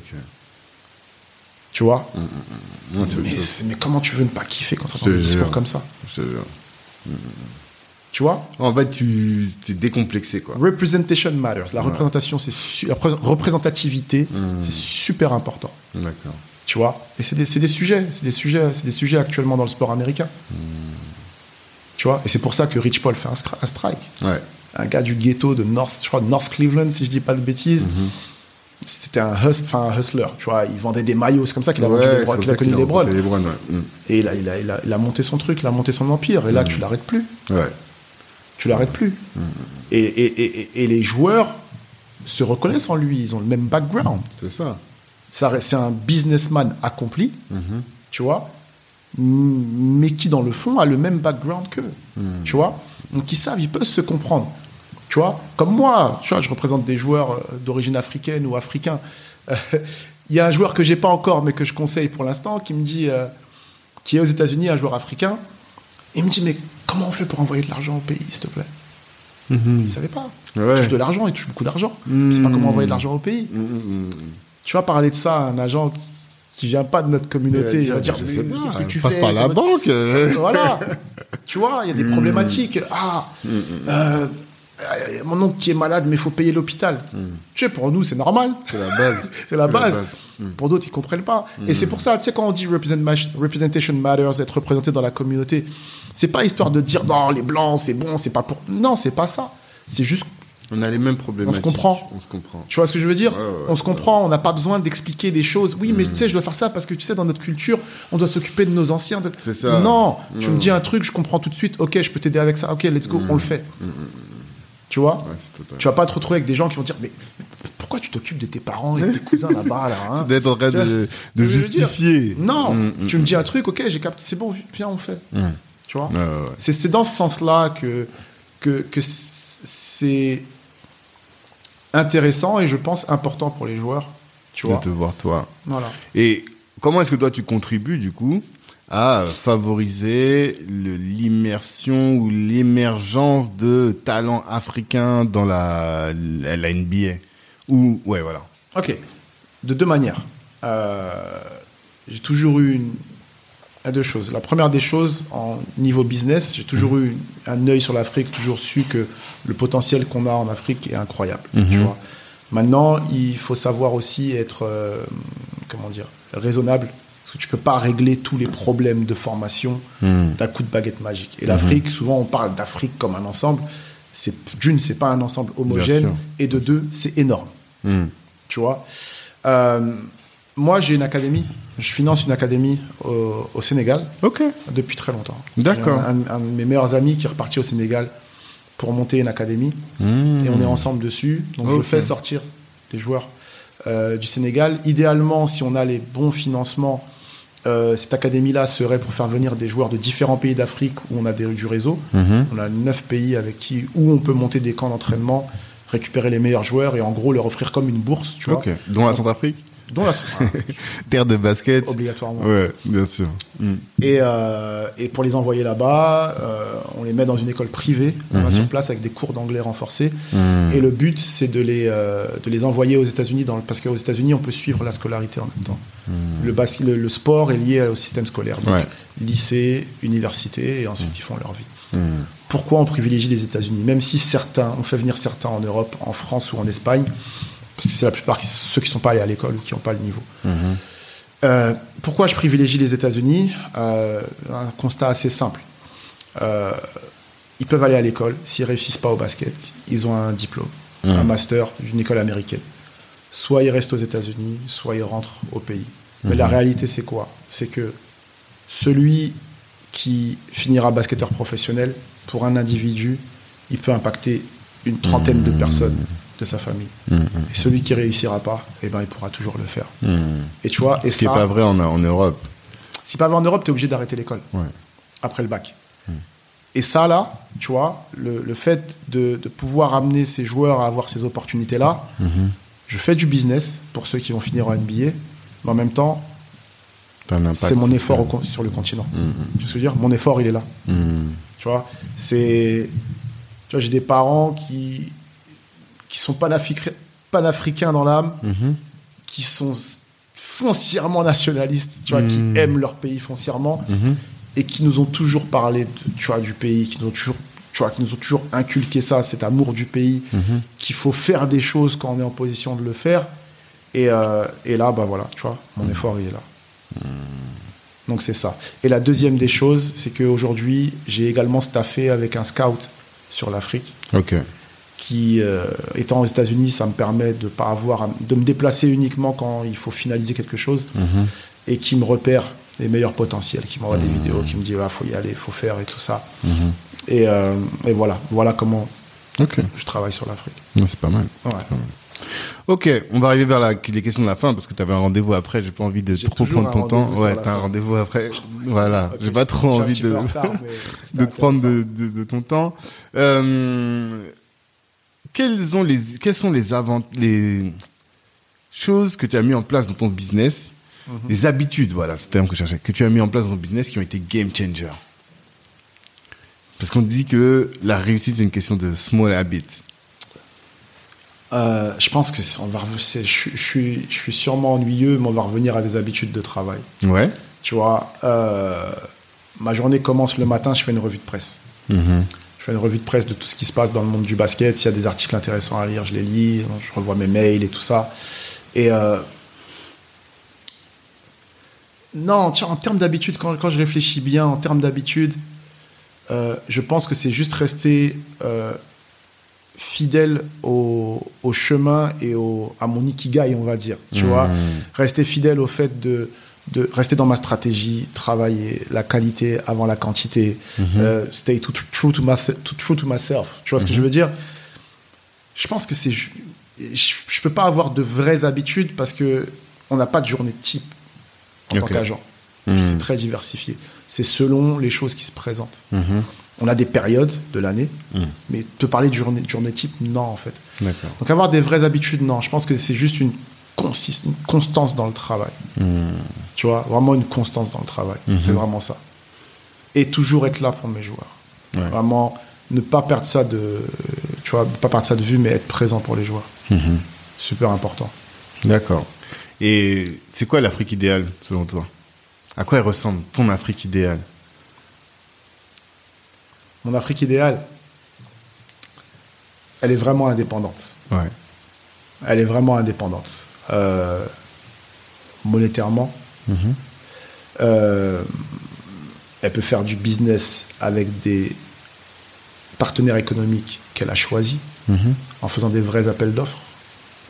Pouvoir bénéficier de ces matières premières comme elle le souhaite et comme tous les autres pays peuvent le faire. Sauf que dans certains pays, notamment le nôtre, il y a des beaux amphithéotiques qui font que le sous-sol appartient à l'ancienne puissance coloniale. Mhm. Tu vois Donc, moi, la vraie Pour moi, la vraie indépendance, elle est financière, elle est économique. Mhm. Une fois que ces pays-là auront une vraie indépendance, euh, on n'aura plus des marionnettes au pouvoir qui pensent qu'à leur ventre et à celui de leur clan. Et on aura des gens qui mettront des vraies politiques en place sur des choses nécessaires comme la santé, l'éducation, l'alimentation. Et à partir de là, on a des bases solides pour construire et s'élever. Et quel rôle, toi, tu jouerais dans une Afrique euh, comme tu décris là Tu sais, il y a beaucoup de gens qui se sont rendus compte que euh, le sport était un vecteur social important. Mhm. Voilà où je pourrais m'inscrire. Tu resterais dans le sport. Toi, en fait, C'est ce que je connais. dedicated C'est ce que je connais, c'est ce que je Mhm. sais. Après, euh, tu vois, je fais pas de la pub. Je fais pas spécialement de pub là-dessus, mais tu vois, on a une, on a une ONG familiale. Ouais, tu m'avais envoyé un truc. euh, Ah oui, bah oui, ouais. t'es au courant, Ouais, c'est vrai. Ouais, c'est vrai, tu vois, on Mm, essaye de travailler sur des, des orph- avec des orphelins. Et, et mon, mon but là, à court terme, c'est de, de reconstruire une école. Parce que euh, j'étais parti il y a deux ans, j'avais visité l'école où étaient la plupart de ces enfants-là. Mhm. Euh, et l'école, c'est des bouts de bambou avec quelques feuilles de palmier dessus. C'est au village, du coup, c'est pas à C'est pas Bangui au même. village. C'est à Bangui même Ouais, c'est vers ça la- qui fait mal C'est vers la colline. Hmm, Baza Bangui Hmm. Ok. Ouais. Non, c'est terrible. C'est terrible. Franchement, la situation de la Centrafrique, si on on pourrait parler pendant une heure. Mais là, je suis parti en avril, là. Je suis rentré, j'étais dépité. étais en février. Ouais. Euh, si tu veux, on fera un autre podcast où on parlera de ça. Parce que les gens ne connaissent pas les réalités de chez nous. Ouais. Tu vois, tu vas leur parler de Centrafrique, ils vont te parler de Bokassa, ou ils vont te parler, euh, ils vont te parler du, des, des événements de 2013 en Ouais. te disant c'était chrétien contre musulman. Mm.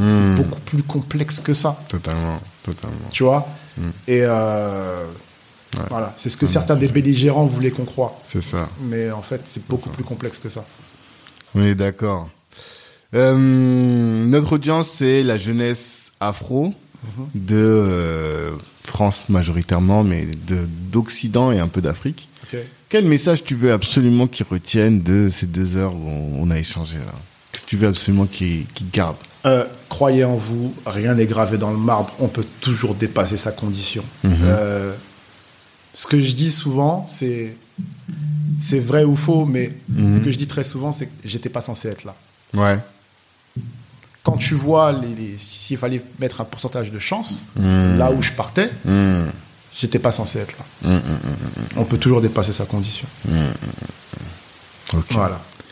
Bon, en tout cas, nous, on t'observe. Je sais pas c'est quoi les prochains moves là? C'est quoi, il y a quoi, quels, quels sont les moves qu'il faut Bah, qu'on... j'ai- J'ai un joueur qui doit se présenter à la draft là cette année Ah. et j'en recrute un autre. Si ça se fait, je t'en parlerai parce que je pense que ça te fera plaisir. Ah ouais?